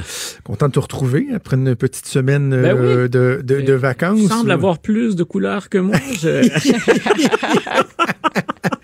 j'ai l'impression que je vais perdre tout ça assez rapidement. Moi, j'ai encore le vert pâle, euh, fin hiver. Euh, on a hâte que le printemps arrive. Vert grisâtre. Mais justement, les gens qui font la politique aux États-Unis, ils vont avoir aussi ce petit teint-là parce que oh ça va un rythme effréné. Et là, ça se poursuit ce soir avec six primaires qui vont se dérouler. Est-ce que ce soir, Bernie Sanders joue son votou, Luc? C'est-à-dire qu'il y, y, a deux réponses à ça. Techniquement, il a les reins suffisamment solides, puis il a le budget, M. Sanders, pour tenir aussi longtemps qu'il en aura envie. Si Bernie Sanders décide de passer le message à ses partisans, nous allons filer jusqu'au bout du parcours et des primaires, et s'il le faut, nous nous imposerons à la Convention, il peut faire ça. Euh, en même temps, mathématiquement, ça se défend de moins en moins bien de rester dans la course si on perd ce soir, et ne serait-ce qu'au Michigan. Donc, euh, symboliquement, le Michigan, c'est important pour Bernie. C'est là où il avait confirmé euh, qu'il constituait une menace contre Hillary Clinton en 2016. Il s'était pas imposé par beaucoup, mais en 2020, des gens se disaient, parfait, il Et M. Sanders pouvait également se targuer par rapport au Michigan de dire, écoutez, je pourrais vaincre Donald Trump là. Euh, j'ai les chiffres nécessaires, je serais une menace sérieuse pour M. Trump.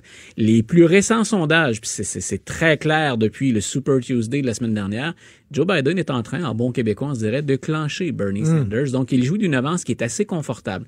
Ce serait donc pas étonnant que Joe Biden triomphe au Michigan ce soir. Euh, il resterait probablement l'État de Washington sur la côte ouest pour, euh, pour M. Sanders. mais de façon comptable, il pourrait à peu près plus rejoindre M. Biden, à moins d'inverser totalement la tendance. Donc, on fait quoi maintenant? C'est très clair, le Parti démocrate, il l'a fait son choix. Euh, les, ben les anciens candidats, ce sont, à l'exception de Mme Warren, tout le monde se range derrière Joe Biden. Tout le monde dit qu'il va ramener de la dignité, une certaine éthique. C'est celui qui a euh, les meilleures chances de vaincre Donald Trump. Le choix semble déjà être fait, puis on est solidaire. On reproche parfois aux démocrates de euh, laver leur linge sale publiquement ou de peiner parfois à dire on va mettre nos petites chiganes ou nos égaux de côté. Cette fois-ci, tout le monde fait. Il reste Bernie Sanders. Alors que ferait M. Sanders ce soir en cas de défaite? Est-ce qu'on dit, ben écoutez, prenez votre gaz égal, respirez par le nez, puis on se reparle d'ici quelques jours? Ou est-ce qu'on dit non, on va aller de l'avant, on va jusqu'au bout? Et si jamais M. Sanders abandonnait, moi, ce que j'ai hâte de voir, c'est comment va-t-il se rallier à Joe Biden? Ben oui. Depuis le départ, il a dit, euh, au besoin, je me rallierai. Hein, si c'est pas moi le vainqueur, je vais me rallier à la personne qui va l'emporter. Mais il ne peut pas, Bernie, se permettre de le faire à demi-mot, en demi-teinte. Hein. Il doit le faire de façon enthousiaste, de manière énergique, rassurer le reste des démocrates en disant la priorité, c'est de vaincre Donald Trump, puis ensuite, on discutera des détails. Euh, tu peux être assuré que ça négocie beaucoup à l'interne.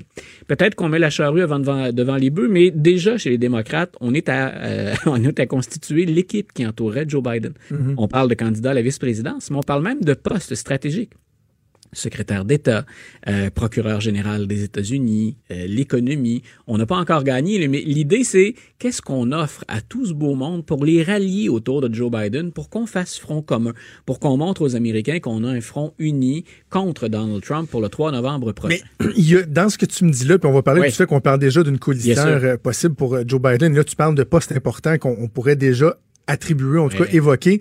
Il y a quelque chose d'absolument stratégique là-dedans au niveau politique parce que pour avoir fait de la politique, par exemple, Uh-huh. en campagne électorale, sans dire officiellement de laisser entendre que tu prépares le comité de transition, c'est comme si ça s'imposait dans l'opinion. Après ça, c'est vé- vé- véhiculé. Ça s'impose que tu es le choix évident. Donc, il y a quelque chose de stratégique. En même temps, c'est un couteau qui peut être à double tranchant parce que Ben- tu faut pas paraître présomptueux. Ben voilà. Le, le risque, il est là quand même. Ah, t'es t'es beaucoup mieux placé, t'es plus expérimenté que moi dans ce domaine-là pour le savoir, mais euh, c'est ce que tu fais valoir qui, qui était ton, ton expérience euh, en politique québécoise, c'est également vrai. J'ai envie de te dire, c'est universel. Donc tout va être dans la manière, tout va être dans le ton qu'on va utiliser. Donc il faut surtout pas donner l'impression que Joe Biden a déjà gagné. Mais les sondages, on l'a déjà dit, là, ils étaient bons en 2016, les sondages. Ils sont encore bons maintenant. Puis on est au-delà de la marge d'erreur vers une victoire démocrate. Ça va être une victoire serrée. On, les, gens qui sont passionnés, puis qui ont des enjeux importants, ben, on va se ronger les sangs jusqu'à jusqu'à la, à la fin de la soirée probablement. Mais les démocrates sont avantagés. Maintenant, ben c'est ça. Il y a une différence entre la confiance et l'arrogance. La nuance et la, la marge, les billets minces, puis ça dépend de qui est le porteur du message aussi. Euh, mais c'est c'est effectivement de bonne guerre que de faire ça. Et il y aura énormément de pression ce soir sur les épaules de Bernie Sanders. Si je perds, et que je perds vraiment là, de manière très convaincante, Ouais. on peut penser, par exemple, que dans le Missouri ou dans le Mississippi, là, Joe Biden va s'imposer avec des marges écrasantes, comme ça a été le cas dans les États où il y a une forte proportion, je pense au, au Mississippi, entre autres, là, mais où il y a une forte proportion d'électorat noir ou afro-américain. Donc, on, peut penser qu'il va y avoir des victoires très convaincantes encore du côté de M. Biden. Et si c'est convaincant au Michigan, ben, que reste-t-il comme argument à, à M. Sanders?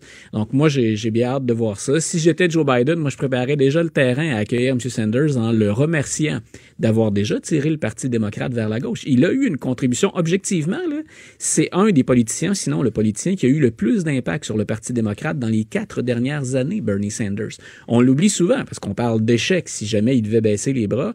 Euh, non, attendez, il a galvanisé toute une autre génération. Une, une jeune femme comme Alexandria Ocasio-Cortez, par exemple, s'est rangée derrière Bernie Sanders.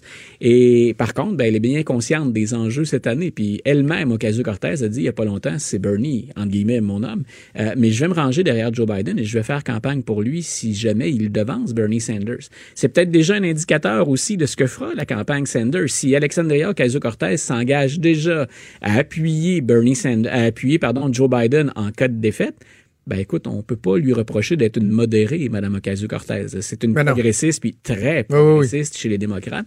Donc, c'est intéressant. C'est peut-être des indicateurs ou des signaux qui montrent qu'on est prêt à se serrer les coudes, ne serait-ce que le temps d'une élection. Je mentionnais la, la possibilité qu'on évoque des noms comme coulissières, donc Oui. personnes qui seraient sur le, le ticket pour devenir vice-présidente. Euh, quels sont les noms qui sont, qui sont évoqués à ce moment-ci? Ben, moi, je pense d'abord que ça va être une femme. On a avancé des noms d'hommes et de femmes. Le plusieurs ont dit, écoutez, Pete Buttigieg, ça pourrait être un bon choix. hein. C'est quelqu'un qui, qui peut aller chercher euh, dans les États pivots, qui peut rassurer. Puis c'est quelqu'un ben, de la région des, des, des Grands Lacs. Euh, moi, je pense qu'on va y aller pour une femme.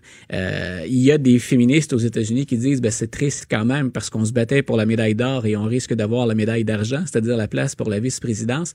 Je pense quand même qu'on n'a pas le choix. Il faut jouer la carte de la diversité puis la carte de l'électorat féminin. Et il est plus que temps qu'autour de la Maison-Blanche apparaisse une femme dans une fonction, même si le rôle de président, ben, il évolue euh, et il, est- il, se, s'interprète pas de la même façon selon les présidences. Reste qu'il est plus que temps qu'on offre ce choix-là à la population américaine. Maintenant, si on regarde du côté des femmes, il y a trois noms qui circulent beaucoup plus que les autres actuellement. Amy Klobuchar, qui vient juste d'abandonner puis qui vient de se rallier à M. Biden de façon convaincante, déterminée. Mm-hmm. euh, Madame Klobuchar, ce serait pas un mauvais choix. Entre autres parce qu'elle est du Minnesota parce que son influence ou son aura, ça peut rayonner autour de la région des Grands Lacs. Le Michigan, le Wisconsin sont des, États voisins, c'est pas très loin. C'est une modérée, c'est une modérée, mais avec quand même un agenda bien démocrate puis à certains égards euh, progressiste. Quand on parle, quand on parle des soins de santé, tout le monde va en parler chez les démocrates. On peut, on peut se distinguer ou se différencier sur la façon d'arriver à une couverture universelle éventuellement, mais tout le monde va parler de ça. Donc, Mme Klobuchar, ça peut rassurer une partie de l'électorat américain. En même temps, moi, il y a deux autres femmes que je considère être des, des, des, candidatures vraiment prestigieuses. Kamala Harris, qui vient de la Californie. Euh, il y en a qui la voient dans le poste de, de, procureur général, donc de ministre de la Justice. Éventuellement, ce serait pas un choix bête du tout. Euh, elle est redoutable, elle est expérimentée. Euh, on, on, souligne à de nombreuses occasions sa grande intelligence et en même temps la jeunesse relative, mais l'expérience en, en, politique. Ce serait un bon choix.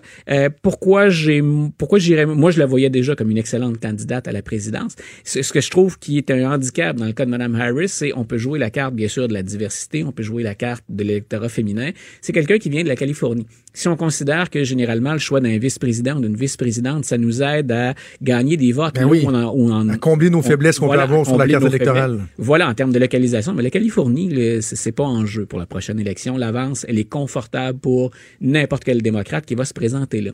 Mon choix, moi, irait plutôt vers, et on y pensait quand Michael Bloomberg est encore dans la course, mais je pense pas qu'elle ait de difficulté à se rallier à Joe Biden. C'est celle qui a fait campagne en Georgie pour le poste de gouverneur, Stacey Abrams. Mm-hmm. euh, c'est une progressiste, mais une progressiste capable, entre guillemets, de jouer en équipe, de se rallier aux positions d'un Bloomberg ou d'un Biden, par exemple. C'est quelqu'un, écoute, elle a des talents d'orateur qui sont indéniables. Elle arrive à galvaniser des troupes à peu près ou des foules à peu près comme le fait Bernie Sanders. Vous allez chercher le sud des États-Unis. M. Biden pourrait confirmer une fois de plus aux Afro-Américains, non seulement j'étais avec Barack Obama, mais je vous ai entendu, je vous avais dit que je vous considérais et maintenant vous avez une des vôtres sur l'étiquette. Donc on, on irait chercher le sud des États-Unis. Si on pense que les démocrates, par exemple, souhaitent, souhaitent pardon, effectuer une percée au Texas, c'est pas bête d'aller chercher Stacey Abrams ah non plus sur l'étiquette. Donc, moi, j'irais dans l'ordre avec Stacey Abrams, Kamala Harris, puis ensuite Amy Klobuchar. Mais ce serait trois bons choix en passant. On, on ferait pas de grosses erreurs en optant pour une de ces trois femmes. Un mot en terminant sur euh, des annonces euh, possibles de la part du président américain euh, Donald Trump sur la gestion du COVID-19. Bon, on a vu le comité qui a été mis en place avec le, vice-président Pence à sa tête. Des reproches qui ont été adressés aux États-Unis au niveau du dépistage, mais Là, on sent que le président américain aussi s'inquiète de l'aspect économiques, notamment des mesures économiques qu'on veut annoncer pour, ce que j'ai entendu dire aussi, soutenir euh, les entreprises. Euh, pour, soutenir les entreprises et soutenir les individus. Exactement, pour parce que ça, c'est un enjeu partout dans le monde. Là, des employés qui vont, j'en parlais ce matin en remplacement de Benoît Dutrisac, des employés qui vont dire, je pense que je suis malade, mais je peux pas perdre une journée de salaire. Voilà. Et moi, je dis, quelque part, autant Donald Trump que le système américain, parce que tout, on, a tendance à le faire, là, mais tout, tout se ramène pas à Donald Trump dans ce dossier-là. L'économie américaine, puis la couverture de santé aux États on va probablement payer, et on espère comme Canadiens que le prix soit pas trop élevé, parce qu'on aura toujours des conséquences et des retombées de ça, de ce qui se passe aux États-Unis. On est en train de payer pour les lacunes ou les limites de notre système. Quand M. Trump regarde les impacts économiques, par exemple, et ça le stresse énormément, puis on peut comprendre, euh, il y a déjà des faiblesses de l'économie américaine dont on parle peu ou pas, parce qu'on n'a pas avantage à le faire, mais il y a des faiblesses comme, par exemple, le type d'emploi qui, qui a été créé depuis quelques années. Des emplois excessivement précaires, souvent un seul emploi ne suffit pas. Qu'est-ce qui va se passer avec ces gens-là qui effectivement euh, risquent de, subir les, contre-coups, ne serait-ce que d'un ralentissement économique, sans même parler de catastrophe ou de récession. Là? On n'est pas sur le point de voir l'économie américaine s'effondrer complètement. Mais donc, quand M. Trump gère ça, il gère ça un peu à courte vue en disant, ben, je, je préfère vous annoncer de bonnes nouvelles que de dire, préparons-nous quand même, pallions aux lacunes du système. De l'autre, les lacunes du système de santé. Euh, si ici, on s'inquiète, puis qu'effectivement, des gens seraient peut-être tentés de dire j'y arriverai pas parce que je ne suis pas dans une situation où je peux m'absenter du travail. Imaginez tous ceux qui n'ont pas, on parle de presque 30 millions d'Américains qui n'ont pas de couverture de soins de santé et parmi le reste de la population, il y en a qui ont une couverture de soins de santé déficiente parce qu'on s'en remet à nos assureurs qui souvent nous excluent d'un grand nombre de protections qui va aller à l'hôpital, qui a accès à des Ben tests de dépistage, qui peut être soigné si jamais ça se met à déraper. Euh, quelque part, on va être pénalisé par là où on a péché. Quand on ferme les yeux sur un grand nombre de situations puis qu'on gère à courte vue, malheureusement en politique, parfois, ben faut être élu et ça implique que on gère à court terme. Hein. On a souvent on est dans l'obligation presque de le faire. Euh, moi, je pense qu'on a poussé le jeu un peu trop loin et que c'est là que les Américains risquent de payer. Ben, Luc, on va faire le bilan euh, vendredi. J'ai hâte de voir comment la situation aura évolué. D'ici là, ben on peut écouter ailleurs dans la grille horaire sur Cube Radio. On peut te voir à LCN, à TVA. On peut lire ton blog. Oui. Et euh, réécouter nos capsules si les gens s'ennuient de toi d'ici là. On te donne rendez-vous vendredi. Salut. bon retour encore, Jonathan. Vous écoutez Franchement dit. avec Jonathan Trudeau. Et Maude Boutet.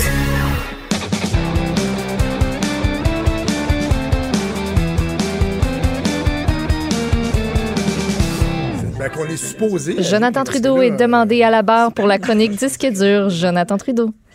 Jonathan Trudeau, on peut baisser son micro dans pleine conversation avec, euh, avec Luc La Liberté.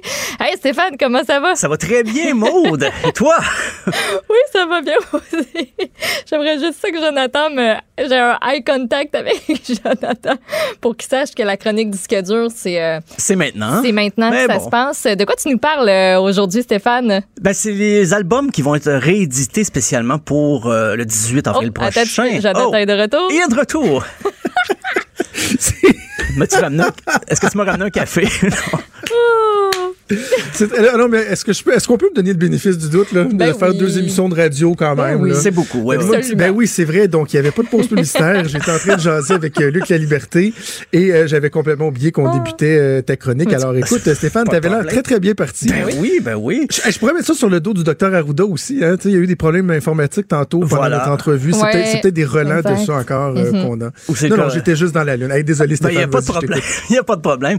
Ben, comme je disais, ben, j'étais pas rendu loin. Donc, c'est le 18 avril prochain aura lieu le Record Store Day ou la journée des disquaires indépendants. Euh, et comme chaque année, il y a beaucoup de- de- d'artistes qui en profitent pour sortir des albums euh, du passé, mais en édition spéciale, édition limitée en vinyle.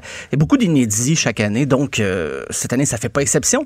La porte-parole de l'événement cette année, c'est Marie-Mé. Ça, ça avait fait grincer des dents un peu quelques mélomanes parce que Pourquoi? Pourquoi? Les puristes. ben, les puristes, oui, c'est parce que le, le public de Marimé, on les imagine mal euh, chercher des vinyles dans un disquaire du Myland. C'était un peu, c'était un peu difficile de, de faire le lien. J'ai trouvé ça très drôle, mais finalement, elle, elle aime le vinyle. Elle dit que c'était quelque chose pour- qui était important pour elle. Et elle va d'ailleurs sortir son, son album, son plus récent, sera en édition vinyle limitée aussi. Je peux-tu faire une mini, Ben, mini, voilà. mini parenthèse sur Marimé qui est magnifique en Ben couverture du magazine Elle? Je sais que Anaïs t'en a parlé ce matin, Ben oui, ce euh, matin, à oui. l'émission. Elle est magnifique. Elle s'est rasée les cheveux pour le camp. Hein, moi, j'ai vu À ça partir- hier. ben, j'ai j'ai comme eu un gros coup de cœur, coup de. Il faut juste que tu wow. mettes de côté le fait qu'elle ressemble beaucoup à Eminem il y a quelques années. Ben non. Mais- Ben non. Voyons, voyons. Ben Ben, oui. non. Ben non. Ben oui. Ben non. oui, Eminem Eminem? féminin. Oui, ben non. Ben, un Eminem au féminin. Oui, oui. Ben oui, elle ressemble à Eminem. Mais elle, elle est magnifique. Je l'ai dit à, à- Anaïs ce matin, elle- la photo, elle est superbe. Je la trouve tellement Ouais. belle.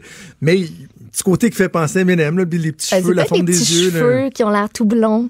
C'est une photo Est-ce en que noir la blanc. voit, la photo? Est-ce que tu l'as vu? Je l'ai pas vu. Les deux, vous piquez ma curiosité pour des raisons différentes. On va tourner ça de toute façon. Ah, on est pas, je euh, vois. Oh, ça me fait penser à Eve Salvaille, un peu le, le- le mannequin, mais c'est. J'avoue que j'ai pas vu Eminem, mais bon. Bon, ça, ça, ça t'appartient. Oh mon Dieu, votre, votre imagination est tellement limitée, mais oui, bref, elle, elle- elle est merveilleuse. Et j'ai même reçu des, des défis parce que je disais à Anaïs ce matin que ça fait des années que je me dis un jour, faudrait que je le fasse me faire raser pour le camp. Je trouve tellement que c'est un, un geste qui est. euh, qui est sain, qui démontre que tu sais ton look quoi que ce soit, tu scrapes ça puis tu essaies de, de ramasser des fonds pour une bonne cause.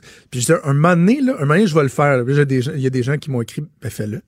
Ouais, c'est ça. Ah, voilà. Arrête de te dire puis fais-le. Voyons. Puis on dirait Fait que je- vais fille, cogiter. Une fille, c'est toujours une coche comme euh, je veux rien vous enlever les boys là. Mais tu sais, on dirait une fille qui se rase, là, ça rajoute une coche. Ben, c'est Tu sûr, les cheveux, c'est tu sais, ça sûr. fait comme partie de la de la féminité. T'as totalement raison. puis, Mais en euh, même tu temps, c'est faut me connaître et connaître le soin que j'apporte La coquetterie. cheveux pour savoir que ce serait mon un mignon. gros, gros step pour moi de me, Et voilà. Mais on les cheveux. t'encourage. Alors voilà. On le. Le défi est lancé. Et euh, ben, Oui, justement, Marie-Mé qui est porte-parole de la journée des disquaires, mais il y a 44 disquaires au Québec cette année qui euh, vont participer. Sauf erreur, je pense que c'est la plus grosse édition. J'ai 44 disquaires, c'est beaucoup. Et c'est pas juste à Montréal, sur le plateau. Il y en a à Québec, Rimouski, Drummondville, Sherbrooke, Gatineau, Saint-Hyacinthe, Trois-Rivières, Grimby, Chicoutimi, Saint-Jérôme, Laval, Repentigny, Victoriaville et Notre-Dame-des-Prairies. J'ai été obligé de voir c'était où Notre-Dame-des-Prairies. C'est dans la MRC de Joliette. Donc, Grosse activité cette année.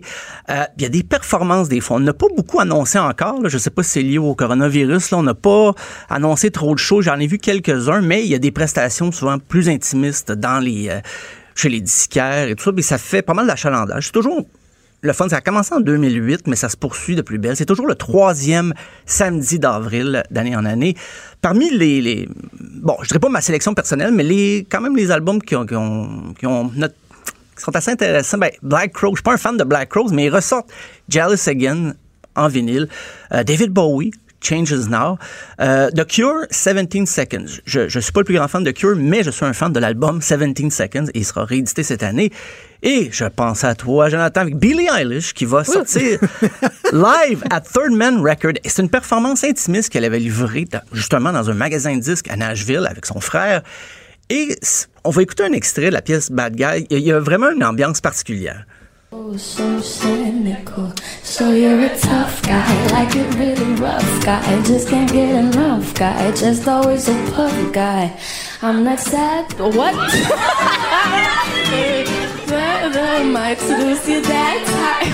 C'est très drôle. c'est donc un million de fun. On a gardé les erreurs. Le public chante, c'est le fun. Puis elle regarde son frère, parce que je suis allé voir sur YouTube, mais c'est un album live, mais avec les, les, vraies réactions du public. Donc, c'est assez chaleureux. On a l'impression d'être oui, là. effectivement. C'est ça qui est le fun. Et puis, elle, tenait elle aussi à faire un vinyle. C'est moins formaté ce qu'on entend habituellement dans les, les galas, les gros shows. Là, une petite performance.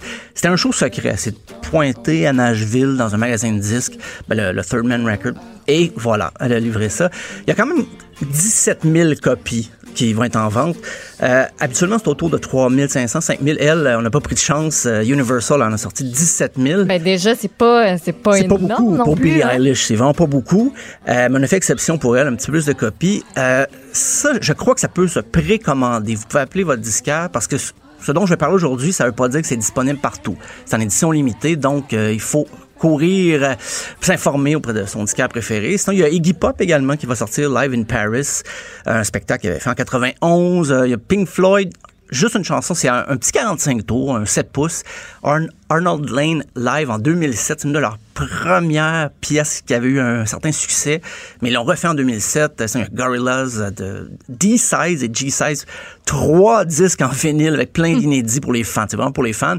Elton John, d'ailleurs, son j'allais dire son premier album, mais c'est son premier album qui a eu du succès. Euh, son album éponyme. On va écouter justement la pièce qu'il a lancée, qui se retrouve sur l'album Elton John, Elton John, Your Song.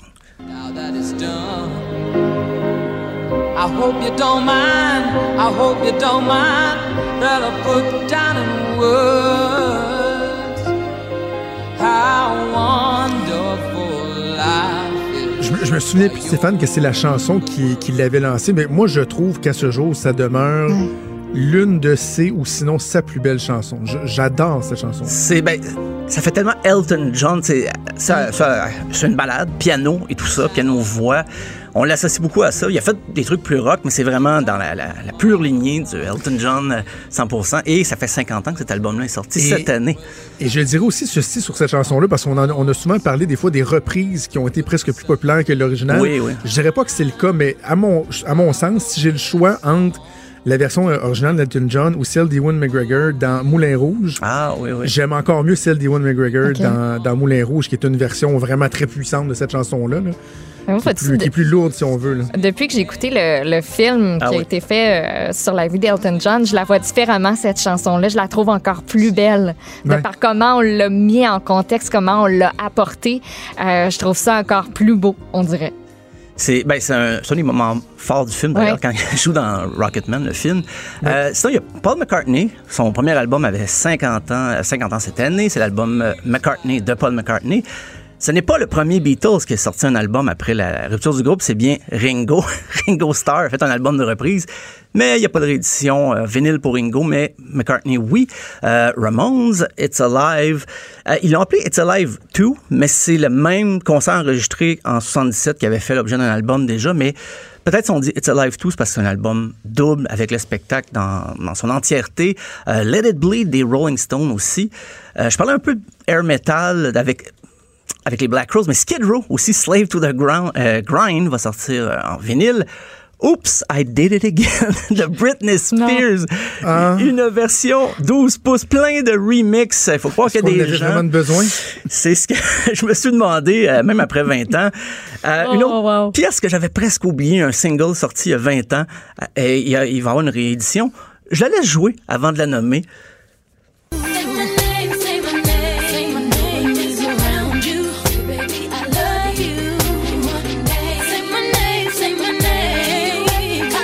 Beyoncé est tellement devenue importante que, et, immense que j'en oublie le nom du groupe original dans lequel Destiny's Child.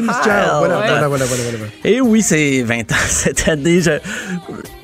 J'allais dire pour me faire plaisir, j'ai fait jouer, mais c'est plus pour me faire rire un peu. Euh, il y a Gangsta Paradise aussi, Coolio, qui c'était la, pièce titre d'un album sorti il y a 25 ans. Là, il, et fait une édition vinyle en album double. Il va avoir des chansons bonus qui n'étaient pas sur l'édition originale. Euh, les prochains, j'ai pas l'extrait, mais vous, vous allez reconnaître, c'est Pat Patrouille, la chanson thème. La chanson thème du film va sortir en 45 tours, donc deux pièces sur chaque phase de l'album. J'allais dire de l'album, et du 45 tours. Seulement 600 copies vont ben, c'est c'est plate, on pourra pas mettre la main dessus. Mais imagine les enfants qui vont achaler leurs parents si ça, ça c'est dans les, le mot se passe dans les garderies. Oh, 600 copies, donc. Euh, mais je suis certain, le pire, c'est que les gens qui vont l'acheter vont la revendre à des prix exorbitants euh, sur les sites de, revente d'albums. Mais, euh, mais la liste est longue. Hein. Cette année, ben, il y a Sam Smith, Johnny Cash, Snoop Dogg, Old Dirty Bastard, Neil Young, Primus, The Doors, Bob Marley. Donc, il y en a pour tous les goûts. Au Québec, ben, bien sûr, il y a l'album Elle et moi de Marie-Mé. il y aura Dive de Milk and Bone en réédition.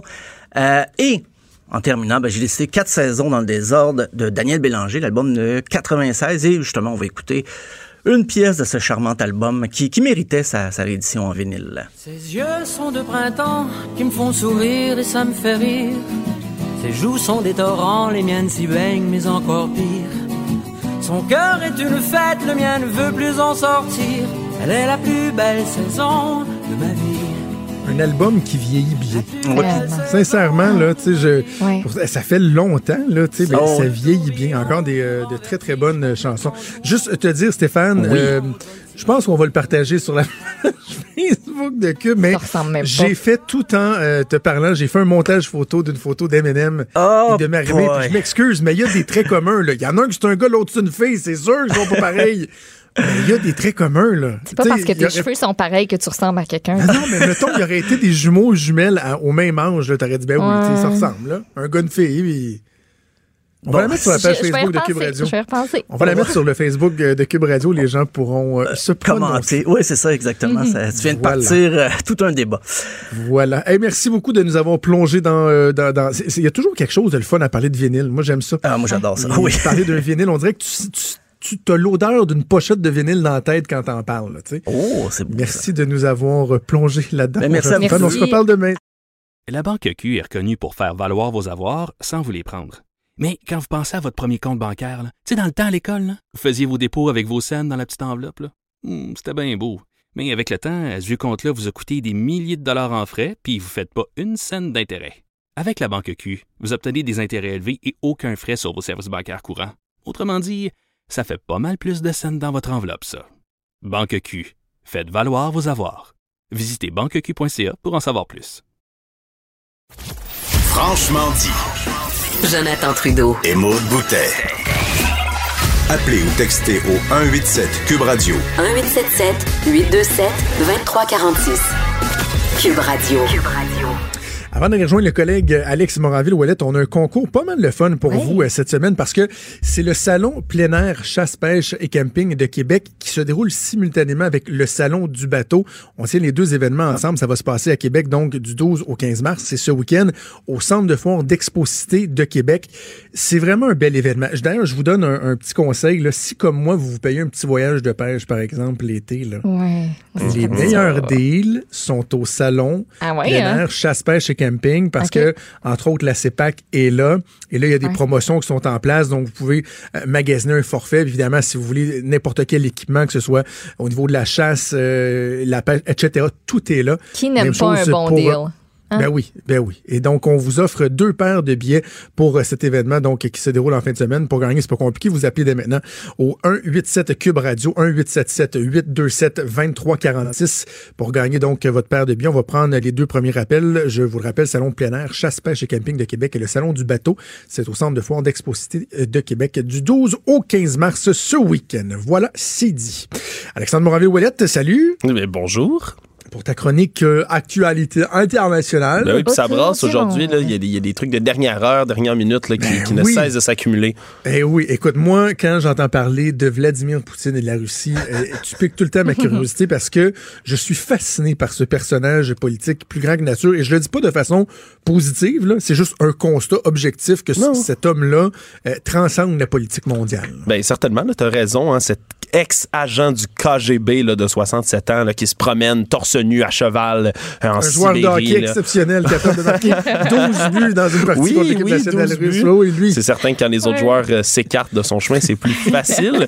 Euh, mais oui, certain, certainement que c'est un personnage qui polarise, qui, est assez incroyable. Mais là, ce matin, là, ça fait plusieurs, plusieurs semaines, voire un, plus d'un mois, là, qu'on parle des fameuses réformes constitutionnelles en Russie que Vladimir Poutine veut instaurer.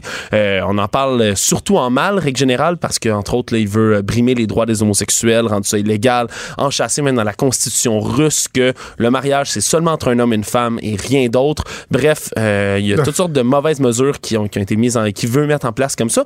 Mais c'est pas précisément de ceux-là que je veux parler. C'est plutôt du fait que, euh, ben, Vladimir Poutine, quand il avait commencé à parler de ces réformes constitutionnelles-là, évidemment, ben, tout le Parlement avait été dissous, comme par magie, le jour où il avait décidé de, de, de lancer ces réformes-là. Et aujourd'hui, même si précédemment, il avait dit, oh, vous savez, euh, je veux juste modifier le poste de président, je veux pas revenir, je veux pas revenir, ben, aujourd'hui, dans une allocution surprise, il a dit que finalement, si jamais la Cour constitutionnelle lui permettait de se représenter après 2024 parce qu'en ce moment, euh, c'est des mandats de six ans qu'il peut faire Vladimir Poutine. Euh, puis en 2024, il est supposé euh, devoir s'en aller parce qu'il peut pas faire plus de mandats que ce qu'il en a fait. Mais là, si jamais la Cour constitutionnelle lui permet, ben, il serait ouvert à peut-être se représenter encore pour d'autres mandats. Euh, évidemment, c'est un peu déguisé parce que mais la Cour constitutionnelle va approuver presque certainement et à l'unanimité ces mesures-là, euh, même s'il risque il va avoir tout de même là euh, ça, ça s'en vient récemment le, 22 avril prochain, il va y avoir un vote par rapport à ces mesures constitutionnelles-là, mais elles risquent, comme je l'ai dit, d'être toutes acceptées à l'unanimité. Donc, il y a possibilité qu'on revoie encore Vladimir Poutine pour un long moment. Je, je, suis vraiment pas un spécialiste de politique internationale, mais c'est pas la première fois qu'il euh, qu'il le système. Hein, parce qu'il y a eu son premier passage au pouvoir. Après ça, c'est quoi? C'est Vladimir Medvedev, je pense, qui était devenu président de la Russie pendant une couple d'années. Puis là, oups, après ça, Poutine, il a dit c'est beau, tu m'as réchauffé euh, le siège pendant quelques années. Vlad, je reviens. Ouais, ils ont inversé en fait entre premier ministre et président. C'est ça, qui avait fait une espèce, un espèce de tour de passe-passe, euh, tour de force politique euh, qui est arrivé. Fait que non, c'est pas la première fois. D'ailleurs, en ce moment, mais Poutine, ça fait à peu près plus de 20 ans qu'il est au pouvoir et euh, ça fait de lui, ben je, je le dis là, si maintenant il devient euh, presque officiellement euh, le, le, dirigeant de la Russie qui a régné le plus longtemps depuis Joseph Staline.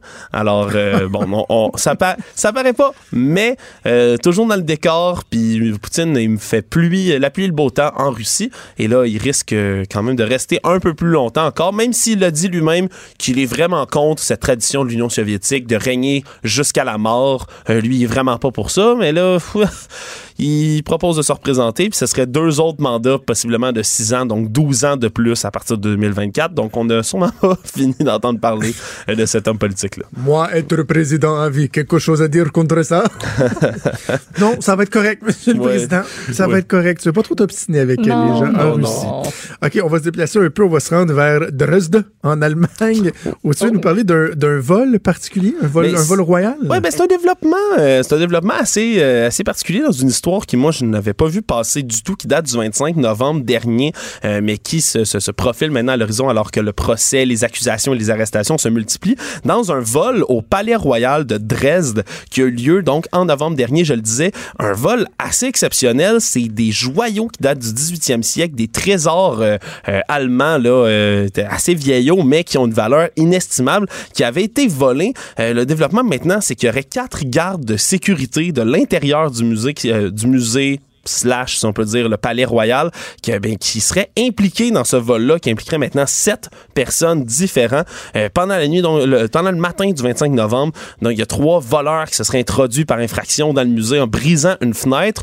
Tout ça suivant un feu, un incendie assez suspect un peu plus loin dans un autre bloc qui, comme par hasard, touchait directement la chambre électrique qui alimentait et euh, le, qui alimentait en électricité, mais le système d'alarme Curieux du palais. Curieux, hasard, hein? on est comme dans un genre de Ocean's Eleven, là, un, un bon film de d'hold-up bien planifié. Là, ben, exactement, parce que là, ce qu'on dit maintenant, c'est qu'il y aurait deux gardes de sécurité qui auraient, euh, qui auraient juste rien fait lorsque le, finalement ils se seraient rendu compte, de par les caméras qui, elles, fonctionnaient sur un autre circuit, euh, auraient vu les hommes s'introduire par infraction, commencer à fracasser des vitrines et à voler des trésors.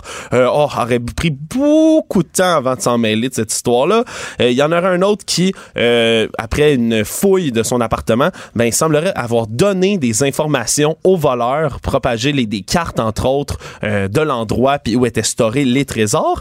Euh, puis il y en aurait un quatrième, lui, qui ben, serait impliqué peut-être dans l'incendie, hein? un mégot de cigarette oublié ou quoi que ce soit d'autre, c'est pas précisé encore, mais qui aurait déclenché cet incendie pour le moins opportun qui a causé ce vol-là. Puis c'est pas n'importe quel vol, moi c'est surtout ça qui m'impressionne, je pense là-dessus. C'est une des plus grosses collections d'art de l'Europe en entier. Ça, on appelle ça la, la, la, voûte verte, le Green Vault, qui est cet endroit-là, le, le Grünes Gewölbe. Je sais pas si mon allemand est parfait, mais euh, c'est le nom de cet endroit-là. Mais entre autres, ce qui a été volé, il y a trois, euh, trois euh, petits de, de, de, combinés de diamants, si on veut, les agencements de diamants, qui valent, attachez bien votre sucre, qui pourraient valoir, selon les experts, au-dessus d'un milliard d'euros de valeur ces diamants-là. Ouais, ouais. On n'y est pas, là. Un milliard d'euros. Euh, vraiment, même s'ils sont brisés, ces objets en diamant-là, même brisés, pourraient valoir jusqu'à 100 millions et 200 millions d'euros. Donc, c'est une fortune inestimable. Le collectionneur, euh, le, directeur du musée d'art, qui dit, euh, qui a imploré dans les médias les voleurs de ne pas briser ces diamants-là. Il dit, même si leur valeur monétaire est incommensurable, la valeur historique l'est encore plus. Alors, s'il vous plaît, ne les brisez pas. Alors, Attention, euh, s'il vous plaît. Volez-le, mais prenez-en soin. Mais, voilà. Mais, mais, ça prend un méchant culot pour faire un vol comme ça. Tu sais, euh, puis là, genre, l'autre truc que tête, c'est euh, Casa del Papel. Une série que j'ai pas encore vue. Il faut que je vois. Money Heist. T'as pas écouté ça encore? D'ailleurs, la troisième saison, ça va sortir. quatrième saison, en fait. Euh, de, de, ouais, en tout cas, ben, la nouvelle bande-annonce est sortie. Saisons. Ouais, ouais puis là, le troisième, c'était spécial. Ouais, quatrième, je pense. De ce que je comprends, c'est un petit, un petit euh, sentiment de Ocean Eleven ah, dans lequel on, non, mais on Parce que Money Heist, là, c'est ça, c'est un vol qui est planifié, que tu dis, tu peux pas. Faut, faut que tu aies un culot. On parle plus de front de bœuf, là. Non, non. on parle de front d'hippopotame, là, pour dire moi, je vais aller voler ça. Tu sais, as les systèmes de sécurité les plus avancés. Moi, c'est pas grave, je vais passer au travail et je vais y aller. Là. Des plans A, B, C, D jusqu'à Z.